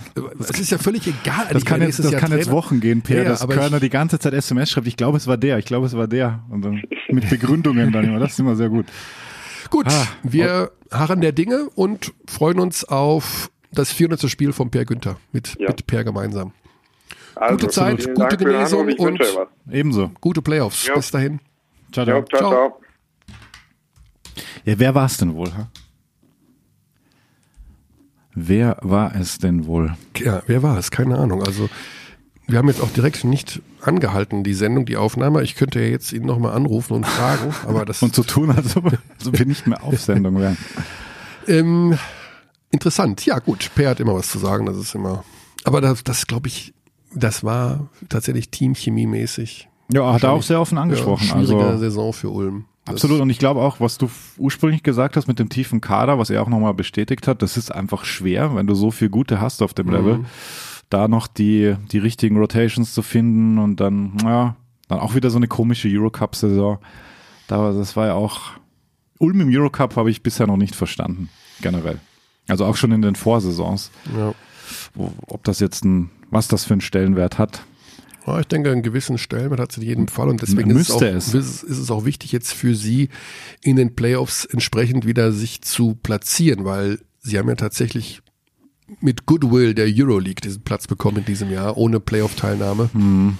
Und ähm, wenn du das sportlich rechtfertigen kannst, macht es die ganze Sache natürlich viel einfacher. Absolut, absolut. So, So, Thema Bamberg. Thema Bamberg. Ja. Wir haben Bamberg uns nochmal jetzt auf die Fahne geschrieben. Nein, wir reden nicht mit Elias Harris, machen wir dann in Zukunft. Aber, Also aber sehr, spannend. sehr guter Punkt. Ja, sehr guter Punkt. Denn die Bamberger haben ja unter Federico Perego schon so einen kleinen Turnaround irgendwie hingelegt und dann irgendwie auch wiederum nicht. Also um ehrlich zu sein, ja, da gab es sieben, acht, neun Spiele in Folge, äh, wettbewerbsübergreifend, die sie gewonnen haben, ähm, haben zuletzt aber auch wieder ein bisschen was verloren, sind mit Ach und Krach ins Final Four der Champions League eingezogen, also wirklich auch mit amtlich Dusel. Das gehört auch dazu, deswegen sind sie auch Pokalsieger geworden. Das war auch ein bisschen mit Dusel am Ende. Und jetzt wollen wir einfach mal diese Mischung aus Leute schreiben uns sogar schon, ob sie tanken sogar, ob sie absichtlich verlieren. Robert Purkert hat das gefragt. Um, Also ich glaube nicht, dass du absichtlich mit 96 zu 95 verlieren kannst. in dem Fall nicht, vor allem nicht mit dem, mit der Schiedsrichterentscheidung zu Ende. Die kann man schwer Die, vorhersehen. das Foul von Hickman. Oder wenn er tankt, war es vielleicht ein absichtliches Foul. Nee, also tanken werden die sicherlich nicht. Ich denke mal, dass ich sie auch nicht. immer noch bemüht waren, Platz 4 sich zu holen, den Heimvorteil für die erste Runde. Ähm, andererseits, ja, ging es, glaube ich, bei der Mannschaft auch wirklich erst einmal darum, wieder so eine Identität zu finden und sich unter dem neuen Trainer, ähm, dass er scheinbar eine ganz andere Richtung genommen hat als unter äh, Bagatskis, äh, sich wieder aufzustellen und sich wieder zu erfinden. Und das ist am Anfang gelungen und jetzt irgendwie rappelt es doch ein bisschen und sie kassieren doch wieder so viele Punkte. Und deswegen wollen wir mal nachhorchen. Stehen auch vor dem Champions League Final Four, was ja auch so ein bisschen, wie man jetzt gemerkt hat, bei Alba, vielleicht auch bei Würzburg, die haben ja alle in den Spielen unmittelbar vor diesem Saisonhöhepunkt, was es ja zweifelsfrei ist, glaube ich, für diese Teams, da tun sie sich traditionell ein bisschen schwerer. Auch das können wir vielleicht Ja. nachfragen, ob das im Hinterkopf ist das doch. Naja, aber nächste Woche Dienstag zum Beispiel spielst du ja noch einmal gegen die Bayern. Ja, ja, klar. Also Also drei Tage vor ich, ich diesem frage mich ja, Final wa- Four, ne? wann das auch losgeht. Also das ist heftig, ja. Drei Tage vor Final Mhm. Four gegen die Bayern ist natürlich super heftig. Ich frage mich halt auch so, ab wann das losgeht, weil ich denke, sobald du weißt, dass du so ein Finale spielst, ist das in deinem Kopf, Mhm. weil du weißt, du kannst mit diesem Finale die gan- ganze Saison perfekt machen. Egal, ob das jetzt Eurocup ist, für Würzburg FIBA Europe Cup, ähm, für die Bamberger die Champions League. Ja, wenn du noch einen Titel gewinnst, dann hast du schon zwei Mhm. von drei möglichen. Also dann, äh, Dann, hast du alles richtig gemacht Mhm. und dann äh, braucht man den Reset-Knopf gar nicht mehr groß zu drücken für die kommende Saison. ja, haben wir schon lange nichts mehr gehört vom. Reset-Knopf. Aber klingt toll. So viel, so viele Plätze werden da, glaube ich, gar nicht frei nächstes Jahr, weil die haben einige Spiele unter Vertrag, die Bamberger. Gut, aber jetzt geht's endgültig nach Bamberg. Wir begrüßen Patrick Heckmann. Hallo. Zwischen zwei Trainingseinheiten noch Zeit für die Abteilung Basketball zu Wow. finden. Ganz lieben Dank, Natürlich. großer Sport. Ähm, Patrick, kennst du Ralf Heckmann? Kenne ja. Das ist dein Vater, oder? Ja, das stimmt, ja. Ja, der schon ein paar Monate jetzt her, da gab es mal ein Spiel zwischen euch und den Bayern und dann habe ich, glaube ich, ich habe schon den Kommentar gesagt, dass du bei einer defensiven Aktion zu langsam warst. Okay. Und dann habe ich einen Tweet bekommen, also hat ein Ralf Heckmann Ich, getwittert. ich will es gar nicht wissen. Ich will hat- es überhaupt nicht wissen. Ähm, ich wäre parteiisch gewesen. Er hat den Tweet mittlerweile gelöscht, deswegen ist das alles in Ordnung. Und wir haben uns, ich habe uns, wir haben uns kurz einmal gebieft, weil ich hatte, ich konnte, ich hatte, ich wusste nicht, dass es dein Vater ist. Und selbst wenn. hm. du willst es gar nicht wissen. Das heißt, dein Vater ist gefürchtet für solche Kommentare oder wie verstehe ich das? Ich habe schon öfter solche Geschichten gehört. Ah, okay. Äh, von äh, Freunden, Mitspielern, Ah, okay. was auch immer. Deshalb, äh, ich bin da immer aufs Schlimmste gefasst, wenn er in sozialen Netzwerken unterwegs ist. Ja, er wollte einfach nur seinen Sohn verteidigen. Also, Emotional Ja. dabei, ja. Also. Und Ich habe, äh, es hieß, ich glaube, er hat geschrieben damals, schlechte Szenen von den Bayern, äh, von den Bambergern würde ich hervorheben und die von Bayern nicht. Aber seitdem ist ja viel passiert. Ich meine, an deiner Defense kann ich gar nichts mehr groß rummäkeln. Zum Glück. Ja, also tatsächlich, und das äh, habe ich mir vor Augen geführt gestern, als äh, wir wussten, dass wir mit dir sprechen wollen und werden, ähm, dass sich tatsächlich seit diesem Spiel, um ehrlich zu sein, auch deine, also unter Perego deine Leistung doch deutlich verbessert hat insgesamt, oder ist der täuscht der Eindruck? Ja, nee, das, das stimmt schon. Ähm, ich denke einfach, dass es daran liegt, dass äh, ja, dass wir zu dem System zurückgekehrt sind, sage ich mal, dass das viele kannten, in dem wir uns äh, wohl gefühlt haben und jetzt auch wieder wohler fühlen, als was wir davor äh, als System als System hatten. Ähm, und natürlich gibt er mir viel Selbstvertrauen ähm, und will mich als ja, als Stütze in dem Team natürlich benutzen. Und das hat mich auch ein bisschen, ja, ein bisschen gepusht nochmal natürlich und äh, denke auch zu dieser, hat zu diesem Leistungssprung nochmal geführt. Unser Thema heute in diesem Podcast ist so ein bisschen, wir haben so ein leichtes Oberthema mit dem Begriff Schwankungen und wir haben da gerade auch sehr lange mit Per Günther drüber gesprochen, weil die Ulmer ja auch eine sehr schwankungsintensive Ja. Saison haben. Vergleichbar so ein bisschen mit eurer. Noch darüber hinaus, du ja in deiner Zeit bei Bamberg bist schon einige Jahre jetzt dabei, massivste Schwankungen mitgemacht hast. Also von Euroleague-Spitze bis äh, tatsächlich ja äh, Reset-Knopf muss gedrückt werden und alles auf Null gestellt werden. Hm, Wie würdest du denn die aktuelle Gemengelage so einschätzen? Also wie wohl fühlst du dich persönlich momentan mit der Mannschaft und wie wohl, wie wohl fühlt ihr euch selber als Team? Ja, ich denke mal, die Mannschaft fühlt sich gut. Ähm, wir wissen, wir wissen, was wir können, sage ich mal.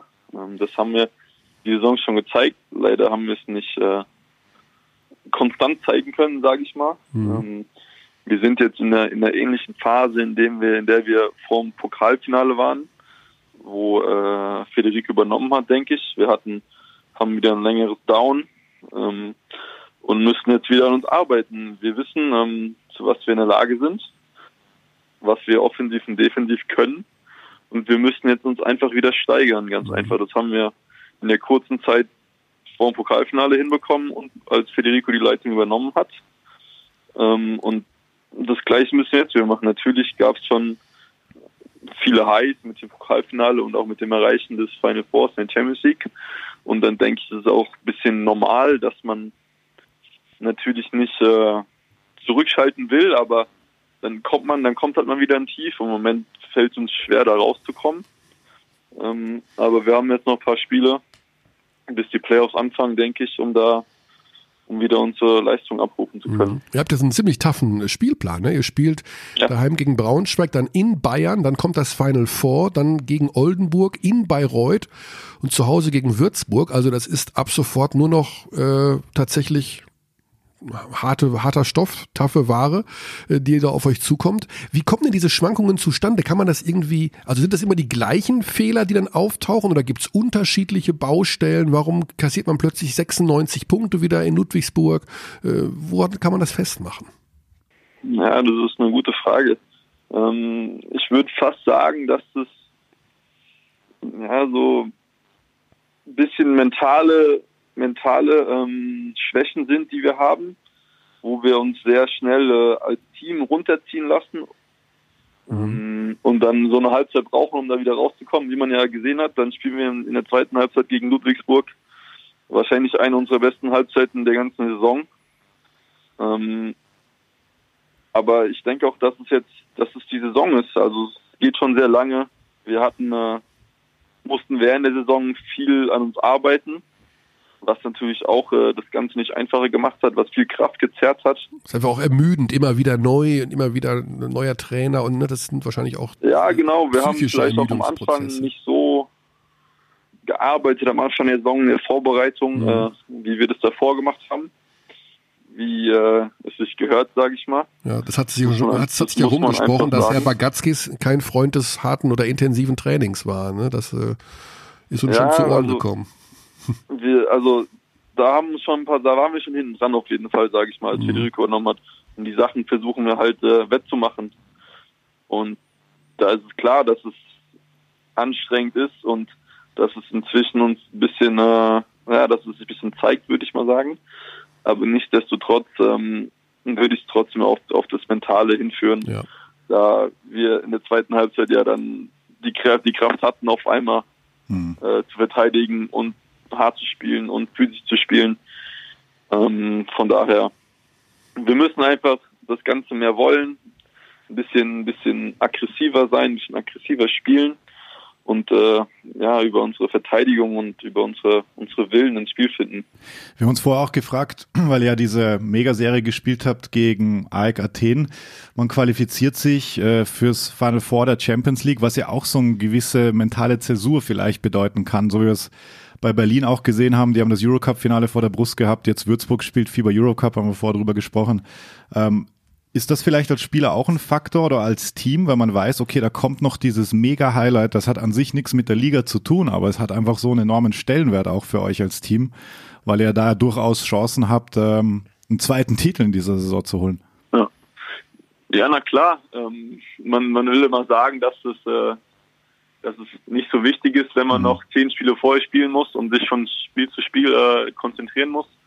Aber natürlich ist es irgendwo im Hinterkopf, dass dass da was Großes kommt, dass da die nächste Chance ist, äh, ja, einen Titel zu gewinnen, einen internationalen Titel zu gewinnen, was wir in Bamberg äh, noch nie erreicht haben. Mhm. Von daher wäre es schon was Großes und darauf arbeiten wir auch hin. Ja, sind nur zwei Siege in zwei Spielen. Und dann nur, ja, genau. ein, nur, nur, nur, in Anführungszeichen, ja.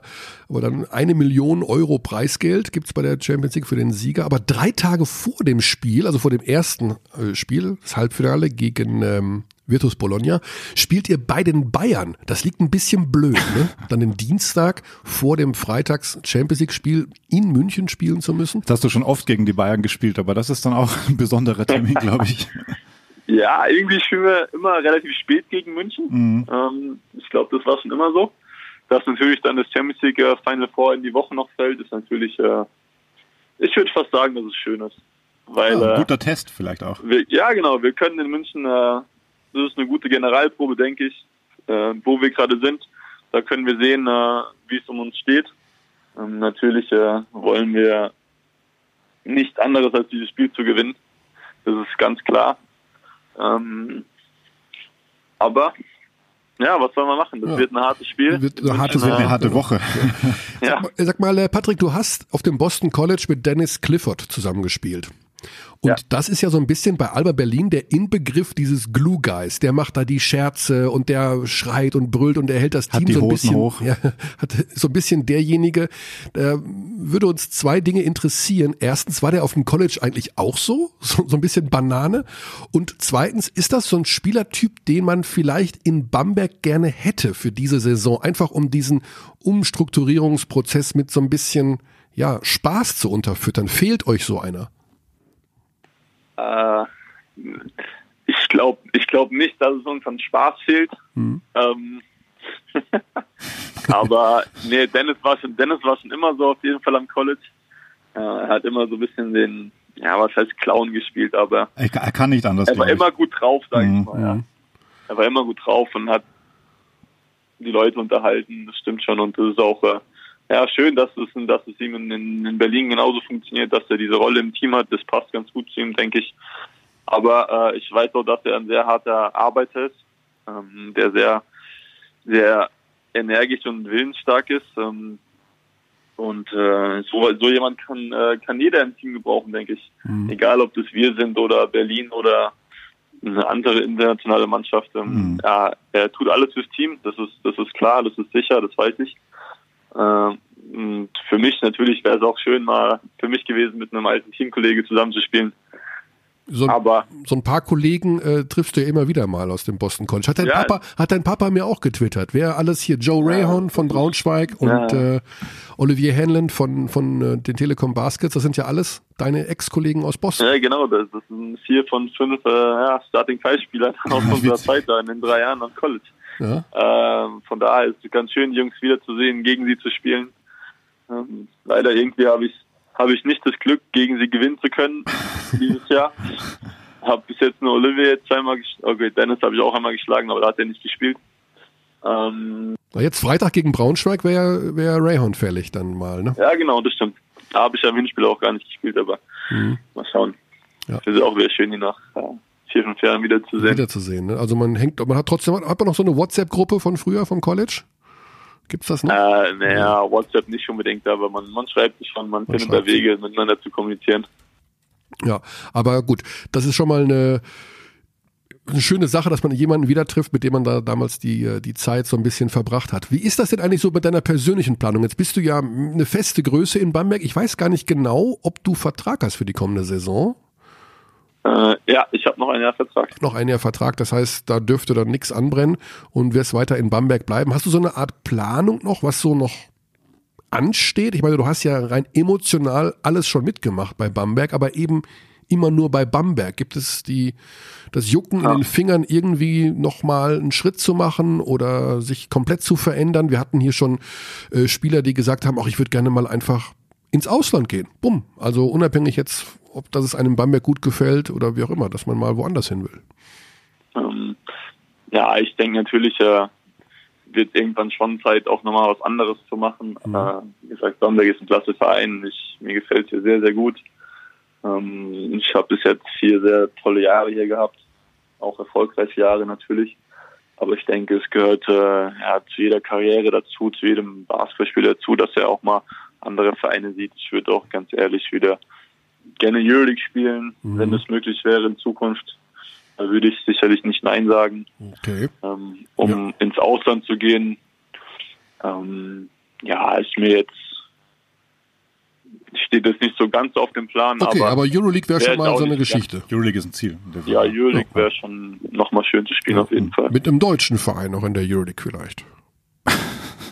Also, Ist dann egal. das ist dann egal. Okay, gut.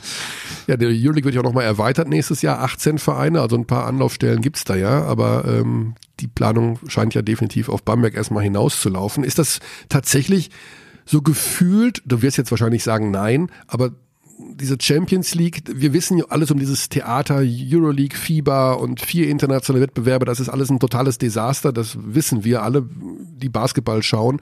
Wie hast du das als Spieler erlebt, als tatsächlich als Rückschritt von der Euroleague in die Champions League?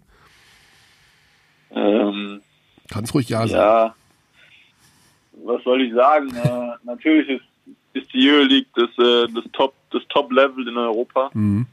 Wo, äh, wo die besten Teams spielen, wo die besten gegeneinander spielen, wo die besten Spieler spielen. Ähm, und da willst du auch als, ja, als Sportler, als Athlet, willst du natürlich gegen, ja, dich auf höchstem Niveau äh, duellieren können, Mhm. sage ich mal. Von daher ähm, war die Entscheidung für die Spieler im Verein vielleicht schon ein bisschen, ja, schwer nachzuvollziehen. Aber für den Verein, denke ich, war es richtig. Mhm. Ähm, ich meine, wir spielen jetzt auch eine erfolgreiche Saison in der, in der Champions League und wir freuen uns, dass wir die Chance haben, einen Titel zu gewinnen, einen internationalen Titel zu gewinnen. Äh, das steht außer Frage. Von daher sind wir sehr zufrieden, wie die Champions League-Saison gelaufen ist bis jetzt. Ähm, Die, die Spiele Aber- gegen Athen hatten auf jeden Fall Euroleague-Charakter, kann man sagen. Ja, also das, ja, auf jeden Fall dort Das- oder auch bei uns die Ja. zu Hause zu spielen, das war schon, das war, das war sehr, sehr toll. Das war von der Stimmung her auf Euroleague-Niveau, auch in Athen natürlich, war Wahnsinn. das war extrem. Die Halle war ja, war voll. ja. Ähm, Und da hat man auch schon dieses, dieses, dieses Feeling, dieses äh, krasse Basketball-Feeling auf Ja. jeden Fall gehabt und das war, das war sehr schön mitzuerleben. Und wahrscheinlich das einzige Mal in deinem Profileben bisher, dass du über eine Niederlage gejubelt hast, oder? Hattest du das schon mal Das vorher? stimmt, ja, das, das habe ich sehr oft sogar nach, nach dem Spiel gesagt, dass es die schönste Niederlage in meinem Leben war. Ja. Verloren, yay! ähm, Thema, Ja, ja, Thema Nationalmannschaft würde ich gerne ganz kurz streifen. Also einfach, weil wir natürlich bei Magenta Sport in diesem Sommer die Basketball-WM übertragen und ähm, das ein Riesenthema bei uns ist. Du hast auf deiner Position, wenn ich jetzt mal von, davon ausgehe, dass du dich als Dreier bezeichnest, ein bisschen viel Konkurrenz logischerweise. Äh, wobei man mal nie genau weiß, jetzt beim Paul Zipser zum Beispiel, wie fit er wirklich ist und wo er spielt, wann er spielt, wie auch immer. Wie siehst du da die Situation? Hast du das Thema für dich abgehakt oder sagst du, Henrik, guck genau hin, was ich da in Bamberg mache. Ich habe noch Bock, ich will mit nach China. Also hast du noch diesen Gedanken im Hinterkopf? Ähm, ja, na klar, wäre es schön, äh, eine WM spielen zu können, auf jeden Fall. Mhm. Ich weiß auch, dass, äh, dass da, wie du gesagt hast, viele Spiele auf meiner Position sind ich weiß auch, dass ich äh, kein einziges Quali-Spiel gespielt habe, mhm. was die eine Saison natürlich auf unseren Euroleague-Spielplan zurückgeführt hat. In der letzten Saison äh, war ich verletzt leider ja. und musste Henrik dann einmal auch absagen, ähm, was natürlich äh, auch, auch gegen mich gewertet werden kann, was ich auch vollkommen verstehe. Ähm, ja gut, wenn man, wenn, wenn man, verletzt ist, dann kann man halt nicht spielen. Ne? Das ist ja dann in dem Sinne sollte das ja nicht ja. negativ ausgelegt werden. War, trotzdem ja, das, war, das, war, das war im Sommer. Mhm. Ähm, aber ich würde mich freuen, wenn ich nochmal die Chance bekommen würde, äh, natürlich zu spielen unter ihm, auch für die Nationalmannschaft, auch die WM zu spielen. Ähm, von daher, ich wäre auf keinen Fall dagegen äh, abgeneigt oder ich sehe da jetzt auch nicht komplett schwarz. Nee, also wer weiß, was alles passiert. War auch komisch, irgendwie in Bamberg zu sein beim Spiel gegen Griechenland und äh, kein Bamberger Spieler war dabei ja. in eurer Halle. Ja, stimmt. Ja, ja war irgendwie auch seltsam. Ja. Per, per Günther hat ja vorher auch äh, ein bisschen über euch gesprochen und hat den Namen Elias Harris auch genannt äh, und gemeint, ähm, ihm sei so unglaublich aufgefallen, musste jetzt auch gerade dran denken wegen Nationalmannschaft, weil da natürlich auch sein Name gefallen ist dann im Zuge dieses Bamberg-Spiels äh, gegen Griechenland. Ähm, da meinte er, das ist für ihn eigentlich die Geschichte der Saison, wie der wieder mittlerweile spielt und dass er einfach so zurück ist, wie er, wie er jetzt wieder da ist. Wie hast du es denn so erlebt? Also wir werden ihn sicherlich auch bald mal anrufen, aber dann habe ich mir so gedacht, ja, Pierre hat eigentlich recht. Das ist schon, ähm, konnte man jetzt so unbedingt auch nicht erwarten. Und er hat ja doch einiges zu tun, auch mit dem Turnaround, den ihr hingelegt habt diese Saison. Ja, auf jeden Fall, Elias. Äh, die Geschichte ist Wahnsinn, wirklich. Die letzten zwei Jahre waren sehr tough für ihn, tough für ihn mit seiner, mit seiner Knieverletzung. Davor hat er unter Andrea auch immer mal auf und ab gespielt. Mhm. Äh, das war auch sehr schwierig für ihn. Ähm, aber wie er zurückgekommen ist, wie er an sich gearbeitet hat, den ganzen Sommer durch, auch jetzt in der Saison, äh, er bringt unglaublich viel Energie aufs Feld, spielt mit unglaublichem Willen, Einsatz. Ja. Und äh, ja, er spielt wahrscheinlich eine seiner besten Saisons jetzt hier in Bamberg. Und das äh, hilft uns unglaublich viel, äh, da so eine Saison, wie wir sie bis jetzt gespielt haben, hinzulegen. Ist es für dich ein bisschen ungewöhnlich, so, so eine Saison zu spielen? Also es war ja so, vor dieser Saison hat äh, Michael Stoschek gesagt, im Grunde muss alles auf Null gestellt werden. Ja, es muss so, so wie so ein Neuanfang. Also hat man da so ein bisschen auch das Gefühl gehabt, was passiert jetzt hier eigentlich? Also in welchem Film bin ich? Oder hat man so gesagt, ach komm, Hunde, die bellen, beißen nicht, äh, wird schon alles werden. Also wie hast du das so erlebt? Weil du hast ja so viel mitgemacht in den letzten Jahren, dass ich mir immer denke, boah, also der muss doch irgendwie glauben, er ist im, im in einer wilden, in einem wilden Trubel, ja. kann man da untergehen irgendwo. Also, ähm, ich sag mal so, es war natürlich, es gab viele Spekulationen den Sommer über und ähm, ich war ja verletzt am Ende der Saison, von mhm. daher war ich nicht so sehr an dem Ganzen beteiligt, sage ich mal, da ich mein, ich sag mal, mein eigenes Ding, ich habe mich auf meine Schulter konzentriert gehabt, natürlich. Natürlich war ich dann auch bei der Mannschaft, ähm, aber ich habe so viel von dem Trainerwechsel im Ganzen gar nicht mitbekommen quasi. Okay. Ähm, dass dann ein neuer Trainer gekommen ist, obwohl der alte gerne geblieben wäre, ähm, war weiß ich nicht, wie ich das einschätzen soll, weil er hat uns ja dann doch ins Halbfinale geführt mhm. und hat auch äh, dem Team sehr gut getan, einen Aufschwung gegeben. Ähm, also jetzt, die, die, aktuelle Situation ist ja relativ ähnlich, weil der neue Trainer will ja auch bleiben, aber es gibt noch keine Verlängerung mit Perego, aber du würdest es gut finden, weil du hast ja am Anfang unseres Gesprächs auch gesagt, man fühlt sich jetzt wieder wohler in den Systemen, die man so ein bisschen kennt und in den Abläufen. Also ihr scheint als Spieler auch einen guten Draht zu Perego zu haben. Ja, auf jeden Fall. Ich denke, äh, Federico hätte es verdient, da mhm. weiter, weiter Head Coach zu bleiben. Ich denke, er hat gezeigt, was er kann. Er hat gezeigt in kürzester Zeit, was er erreichen kann, was er uns beibringen kann, wie er uns verbessern kann. Ähm, und es wird vor allen Dingen auch mehr trainiert. Ne? Heute Morgen habe ich gehört, drei Stunden, heute Nachmittag drei Stunden. Also, ja. also die drei Stunden heute Morgen sind ein bisschen übertrieben. Heute Abend schauen wir mal. Aber nein, okay. wir, wir machen schon wieder mehr natürlich und machen auch mehr Athletiktraining und so. Und das stimmt ja. alles, was ihr da gehört habt. Ähm, und da wurde auch verlängert mit dem Athletikcoach äh, letzte Woche. Ja. Also auch ein Zeichen, dass es in dieser Richtung weitergehen soll. Bencardino bis äh, 2021 verlängert. Wie macht man das fest, dass man einen Fitnesstrainer verlängern will? Man misst vorher die Laktatwerte bei den Spielern und sagt, Sandro, alles richtig gemacht, du darfst noch ein Jahr länger bleiben. Äh, so ungefähr. Ja, so ungefähr. Nee, ja. Oder man hat Sandro, festgestellt, wie wichtig es eigentlich ist. Sandro ist einer der Besten in, in, seinem Fachgebiet. Der weiß ganz genau, was wir brauchen, wie wir mhm. trainieren müssen, äh, wie wir eingesetzt werden müssen, um auf, auf ja, auf besten Leistungsniveau zu kommen. Von daher finde ich absolut richtig und das ist ein sehr guter Move vom Verein, ja. ihn zu binden, da er schon ja, wirklich sehr, sehr gute Arbeit in den letzten vier, fünf Jahren geleistet hat. Mhm. Und er hat die coolsten Tattoos auf jeden Fall. Ja, das ist der verrückteste, den es gibt. ähm, ein Zuschauer hat uns geschrieben oder hat eine Frage gestellt, äh, kann das sein, dass Bamberg gerade tankt? Aber das, äh, wir haben gesagt, das ist natürlich völlig absurd eigentlich, äh, um vielleicht Sechster, Siebter zu werden oder sowas irgendwie, was ja völliger Blödsinn ist. Ne? Also ich denke also mal, dass man früh dafür, wenn dann, dass man sich zum Ziel gesetzt hat, denke ich mal, auf jeden Fall noch Heimrecht zu erreichen, also Platz vier zu erreichen, oder? Äh, ja, also tanken tun wir auf keinen Fall. ähm, nee, natürlich. Äh, war auch nochmal das Ziel, äh, Zweiter zu werden vor ein paar Wochen. Mhm. Aber dann haben wir leider zu viele Spiele verloren. ja, die Sache mit dem zweiten Platz, das könnte ein bisschen schwierig werden, weil die da ja, oben, die verlieren aber, irgendwie nicht. Ähm, nee, wir wollen jetzt uns von Spiel zu Spiel steigern und äh, wieder gewinnen natürlich, um mit einem guten Gefühl in die Playoffs zu gehen. Ja. Und am Ende, glaube ich, ja. ist es auch egal, gegen wen wir spielen. Ja, obwohl natürlich so ein bisschen Fechter hätte schon was. Ne? Fechter Bamberg, das war ja damals, oder Bamberg Fechter, das war ja das Spiel, das den Auslöser gegeben hat ähm, für die Trainerentlassung. Insofern wäre das nochmal so eine, ja, eine kleine Historie jedenfalls dahinter. Nach dem aktuellen Stand wäre das euer Playoff-Gegner. Ja, haben wir schon mal dort gewonnen, also. Ja. Noch nicht viele andere Teams haben dort gewonnen. Absolut, ich wollte gerade sagen. Das war ja. und, und 101 Punkte, 101 Punkte gemacht dort. Also ja. könnte die offensiv orientierteste Playoff-Serie werden von allen. Naja, hoffen wir mal, dass wir dann auch wieder ein bisschen verteidigen. Ah. es hilft Berlin hat ja auch letztens unter 70 Punkte gehalten. Ja, das stimmt. Die Berliner haben das hingekriegt.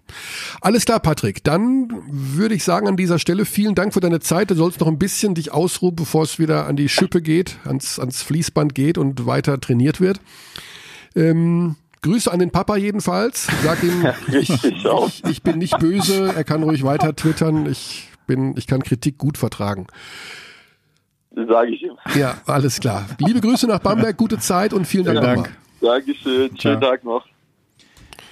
So, das war der Herr Heckmann, Junior. Junior. Grüße an den Senior, ich meine das wirklich ernst. Direkt gleich rausgehauen. das hat dich dann doch interessiert. Ja, mein Gott. Ja. Ähm, Übrigens ja. die Frage mit dem Tankenkampf von Robert Purkert. Schöne Grüße. Der hat geschrieben an Abteilung Basketball at gmail.com. Herr, Herr Burkert? Purkert mit Paul tatsächlich. Mit Paul, okay. Auch das gibt's. Das scheint. Aber auch an alle Burkerts, Purkerts. Schöne Grüße. Ja. So, so, wir haben, du hast mich schon vorgewarnt, dass noch irgendwas kommt. Von, ich habe wieder vergessen, was es ist. Wirklich? Ich glaube, ich habe es vergessen. Ähm, wir haben auf jeden Fall am Sonntag noch ein sehr ah, großes genau. Spiel anstehen. Alba da würde mich zumindest deine Meinung interessieren, nachdem wir es ja bisher dezent ausgeklammert haben. Es spielt Alba gegen Bayern, die Neuauflage des Finals. Genau, also ich rechne dem Spiel eine sehr hohe Bedeutung bei. Ich auch. Also man muss an der Stelle auch festhalten, Respekt an Alba, wie sie reagiert haben nach dem Final aus. Sie haben einfach alle Spiele gewonnen. Haben Fechter mal einfach mit 30 aus der Halle geschossen. Und, genau. Äh, Zweimal MBC jetzt geschlagen. Genau. Auch wenn das bisschen knapp wurde noch gestern, aber. Ja. Ich glaube, das kann schon so ein Spiel sein, was so ein bisschen die Psycho-Grundlage legt für eine mögliche Finalserie. Also wenn, sagen wir mal so, wenn Berlin das Ding zu Hause verliert und die Bayern ihnen wirklich einen reinpressen. Ich meine, die Berliner haben jetzt, haben jetzt vier Finals in Folge verloren, also Sag's ruhig nochmal. ich will das Wort Trauma nicht nennen, aber in die Richtung geht es ja. Und wenn du dann am drittletzten Spieltag oder so ungefähr, wo wir da jetzt gerade sind, viertletzten Spieltag, ähm, zu Hause gegen die Bayern ein eingeschenkt bekommst, ich glaube nicht, dass das wahnsinnig hilfreich ist. Ich glaube, es wird auf jeden Fall knapp. Also bisher in der Saison steht es 1 zu 1, einmal Liga, einmal Pokal. In München wurde knapp verloren. Ähm, das war zweimal in München. Zweimal München. Zweimal in München, ja. Und einmal mit acht gewonnen und jetzt spielen sie zu Hause, haben wieder ein bisschen Rückenwind nach. Ja. Also es wird ein sehr, sehr spannendes Spiel. Ich bin auch gespannt auf die Bayern, die jetzt zum ersten Mal so richtig gefordert sein werden nach äh, dem Euroleague aus, die auch diesen neuen Rhythmus erstmal verarbeiten müssen. Ich glaube, das darf man auch nicht unterschätzen, wenn du jetzt vier Monate lang jede Woche quer durch Europa gereist bist. Und Sie das fällt weg jetzt. eine Woche Zeit, sich vorzubereiten auf äh, Berlin. Mhm. Interessante Aussagen dazu noch von Danilo Bartler in einem Interview, ähm, das Wo denn? er gegeben hat. Ich glaube, er hat es basketball.de gegeben. Okay. Bin ich wir sind als Team gewachsen, war die Überschrift. Ich gucke nochmal eben nach. Äh, Da die Aussage von ihm fand ich spannend noch, dass er sagt vielleicht, dass wir doch ein bisschen mehr äh, Taktik uns aneignen müssen, um nicht so ausrechenbar zu sein. So, also den ein oder anderen Überraschungsmoment einbauen. Und da trifft er natürlich hier bei uns auf äh, offene Ohren. Denn das ist tatsächlich etwas, ich habe die Bayern nun schon sehr oft gemacht in dieser Saison. Und mir kommt es auch so ein ganz klein wenig vor, als würde ich jedes System schon 800 Mal gesehen haben. Und sie sind da ein bisschen ausrechenbarer geworden. Und ich kann mir vorstellen, dass das noch ein Faktor ist, den du gegen Mannschaften wie Berlin, die, glaube ich, da in der Hinsicht vielleicht einen kleinen Taktikvorteil haben könnten, dass du da noch was rausholst. Also dass du da noch mal so einen kleinen Überraschungsmove machst in irgendeiner Form. Ja. Irgendwie gilt es für Berlin auch, die da sehr gerne, auch gegen die Bayern traditionell oder jetzt auch im Eurocup-Finale, das machen sie einfach gerne, dieses Hatch and Recover in der Defense spielen. Auch das hat sie ein bisschen ausrechenbar gemacht, ähm, auch wenn ich jetzt keine ähm, Das Ja. Interview war übrigens der Kurierverlag, kurierverlag.de. aha.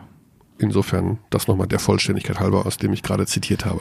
Ja, es, es wird auf jeden Fall spannend. Also ich freue mich auf das Spiel. Ähm, Berlin hat halt immer noch die Möglichkeit, immer noch, ja, es ist, die Saison dauert noch, Playoffs gehen erst los. Könnte auf jeden Fall noch Zweiter werden. Das wäre schon mal eine. Ja, ja. Aber also, ob es einen großen Unterschied macht, jetzt Zweiter oder Dritter, ich glaube, macht jetzt für Berlin auch nicht. Äh, also Das ist, glaube ich, die Platzierung, die am wenigsten Unterschied ausmacht. welche jetzt? Zweiter oder Dritter Zweiter oder dritter? Hm. für die erste Runde. Dann habe ich noch äh, eine Einsendung für unser äh, Voice of. Oh, was? Voice of fuck off? Der Taste drunter, Voice of Germany. Natürlich. Mhm. Weißt du noch, wie der weitergeht? Fuck offense, play defense. Schöne Grüße an Coach Koch. Coach Koch. Ja. Nee, Voice, Vo- Voice of Germany. So, da äh, nochmal auch die Bitte, also wenn Leute Fragen haben oder wenn Leute, sage ich schon, wenn ihr, liebe Zuhörer, Fragen habt an uns oder auch mal ein Statement verfassen wollt, ähm, dass wir hier diskutieren. Genau, das kann über Basketball sein, über den eigenen Lieblingsverein, dass einem irgendwas auf den Sack geht, ähm, irgendwas fordern. Kann über Game of Thrones sein. es kann über Game of Thrones sein. Du bist natürlich jetzt, Alex ist ich neuer bin- Game of Thrones super Binge-Watcher. Ja, jetzt bin ich dir- wieder, jetzt bin ich aktuell. Du hast alle sieben Staffeln geschaut, in wie viel? Ja, ich habe im Urlaub begonnen, so ein bisschen, und dann halt auf dem Rückflug und auf den Flügen sehr viel. Mhm. Ähm, Wo warst du im Urlaub? ich war in, Okay. ja, war schön. Ja, aber das war ja im März, also du hast die sieben Mhm. Staffeln dir in kurzer Zeit reingeballert. Ähm, kürzerer Zeit, ja. Mhm. Dann hin und wieder, wenn, wenn man dazu, ja, das ist, äh, das ist eine interessante Serie. Absolut, Und ja. Ich finde auch die Berichterstattung dazu sehr spannend. Und ich wollte das mal miterleben jetzt, wenn da die, die große letzte Staffel läuft. Mhm. Ähm, das ist natürlich schon sehr faszinierend zu sehen, wie die Amis sowas aufbereiten. Definitiv. Ja. Das, das können sie. Das können sie. Also diese Soundbites, hätte ich ja schon wieder fast gesagt, diese Sprachnachrichten schicken an Abteilung Basketball at gmail.com. Genau, das ist auch ganz einfach, weil es ist natürlich nicht so wie WhatsApp-Sprachnachrichten schicken, aber ich glaube, jedes Handy hat mittlerweile so ein äh, Voice-Memo-Dings und da kann man direkt rausscheren per Mail. Das mal als technischen Hinweis, weil hin und wieder auch Fragen aufgetaucht sind, ob man das nicht per WhatsApp machen kann. Natürlich ist das einfacher, aber ich glaube, man kann es, ähm, man kann das lösen. Vielleicht brauchen wir mal eine WhatsApp-Nummer fürs nächste Jahr. Möglicherweise, ja. Die kommende Saison. Aber jetzt äh, machen wir mal weiter so. Dann kommen interessante Fragen, wie beispielsweise von Friedemann Weber. Da würde mich besonders deine Meinung interessieren eigentlich ein Aspekt, der aus meiner Sicht noch nie bei euch irgendwie vorgekommen ist, dass irgendwie Basketball auch was mit Basketballschuhen zu tun hat. Und ähm, ich finde Basketballschuhe total cool und ich finde auch Leute, die Basketballschuhe auch im Alltag anhaben oder so, sehen einfach gleich viel cooler aus. Und die Zeit, als Nike halt irgendwie plötzlich die Airs rausgebracht hat und man irgendwie viel Geld dafür ausgegeben hat, obwohl man gar nicht so viel hatte für super Schuhe und so das äh, finde ich ist auch total prägend gewesen für diese spezielle Liebe Basketball. Tschö, tschö. Tja. ja, ähm, kann, ihr könnt, Kollegen können jetzt leider nicht sehen. Das sind, da prallen so ein bisschen Welten aufeinander jetzt, glaube ich. Also du Gut, hast, warte, ich schau mal. Der Hörer hat einen kleinen, ich bin kein Sneakerträger. Ja, du hast, du hast keine Basketballschuhe an? Keine Basketballschuhe. Ich trage im Alltag keine Turnschuhe. Ich habe äh, hingegen immer Turnschuhe an. Ja. Und ich, äh, du hast Airs. Auch, er, auch ja. Er hat Airs. Ich habe eher Airs. Mhm. Er hat eher Airs. Mhm. Ich habe eher eine, du hast eher Schuhe? Schuhe an, mhm. aber ich kann den Hörer natürlich verstehen, wenn er, also dann soll er sich vielleicht an PJ Tucker wenden. Der hat, äh, PJ Tucker hat, wie na, ich lesen konnte, einen eigenen Raum auch. 16.000 so. Paar Schuhe. Ja, der, der bietet auch immer mit oder da kümmert sich auch immer um diese ganz seltenen. Also das ist natürlich das ist das Extrem. Da gibt's eine richtige Sneaker-Sammel-Community. Ähm, Basketballschuhe im Alltag muss ich an einen Kollegen Arne Malsch denken, der auch gerne mal zum Anzug seine äh, Basketballschuhe trägt. Aber prinzipiell ging diese Einsendung auch, äh, hat es indirekt zu tun mit, mit den Basketballbiografien, weil du natürlich auch so ein bisschen reinkommen kannst. Ähm, also meine Sportschuhe früher beim Basketball waren Adidas München. Adidas München, das mhm. sind doch, sind das nicht niedrige? Ja, niedrige. Das sind doch Handballschuhe. Nö, ich habe die zum Basketball angezogen. Hast du die noch? Nein. also wir halten fest, du bist kein Sneakerhead. Nee, ja. absolut nicht. Also ich schmeiß auch gerne was weg. Ja. Also, so, haben wir noch was oder machen wir Aloha He? Jetzt machen wir Aloha He. He, he. Ähm, und schließen ab mit der allerletzten Einsendung, was die Basketballbiografien betrifft, denn es geht jetzt bis nach 1986 zurück bei Christoph Hellerung. Kannst du dich erinnern an die ZDF-Sportrubrik Sport aus aller Welt? Natürlich. Ja. Und da hat er gesehen, einen Bericht über den Slam Dunk Contest. Wahrscheinlich von Ben Wett. Ja, ja, wirklich, wow. Das, das schreibt er wortwörtlich. Ben Wett war der ZDF ja, genau. äh, USA Sportkorrespondent. Ja. Okay, jetzt breche ich nochmal kurz ab. Wer hat denn den Slam Dunk Contest 1986 gewonnen? Dominic Wilkins. Nee, Spud Webb. Sehr gut, sehr gut. Sehr Spud gut. Webb. So, da gehen wir gleich wieder zurück. Spud Webb. Spontan Trivia in Aloha Hera gepresst. Spud Webb, das ja, das hat er gesehen und hat ihn so fasziniert, dass er dabei blieb. Ja. Ja, auch schön. Da bin ich leider ein bisschen zu jung, dass ich den Kollegen, den legendären Kollegen Ben Wett gekannt hätte. Ja, der war immer der der hat immer alle Sportberichte aus den USA gemacht fürs ZDF. Mhm. So, dann würde ich sagen, Paris hat ihn auf Wiedersehen. Nächste Woche Dienstag, dann am Tag des Spiels Bayern gegen Bamberg, aber das soll uns nicht davon abhalten. Das hat uns unseren, abgehalten. unseren Dienstagrhythmus beizubehalten. Wie gehen wir um mit komischen Spieltagen? Wir können es nicht ändern, dass können im Grunde Sie. jeden Tag irgendwas passiert. Nicht vergessen für den Fall, dass ihr diesen Podcast noch vor Mittwochabend hört, um, ich glaube, 20.45 Uhr auf Magenta Sport. Spiel 3 FC Barcelona gegen Anadolu FS Istanbul. Mit P äh, Sveti. Mit Sveti. 1-1 in der Serie. Ja, Euroleague bei Magenta Sport. Gibt es nämlich weiter. Am Sonntag, ja. Ohne die Bayern. Ja. Und am Sonntag Alba gegen Bayern bei Kurzzeit Live. Auch sehr schön.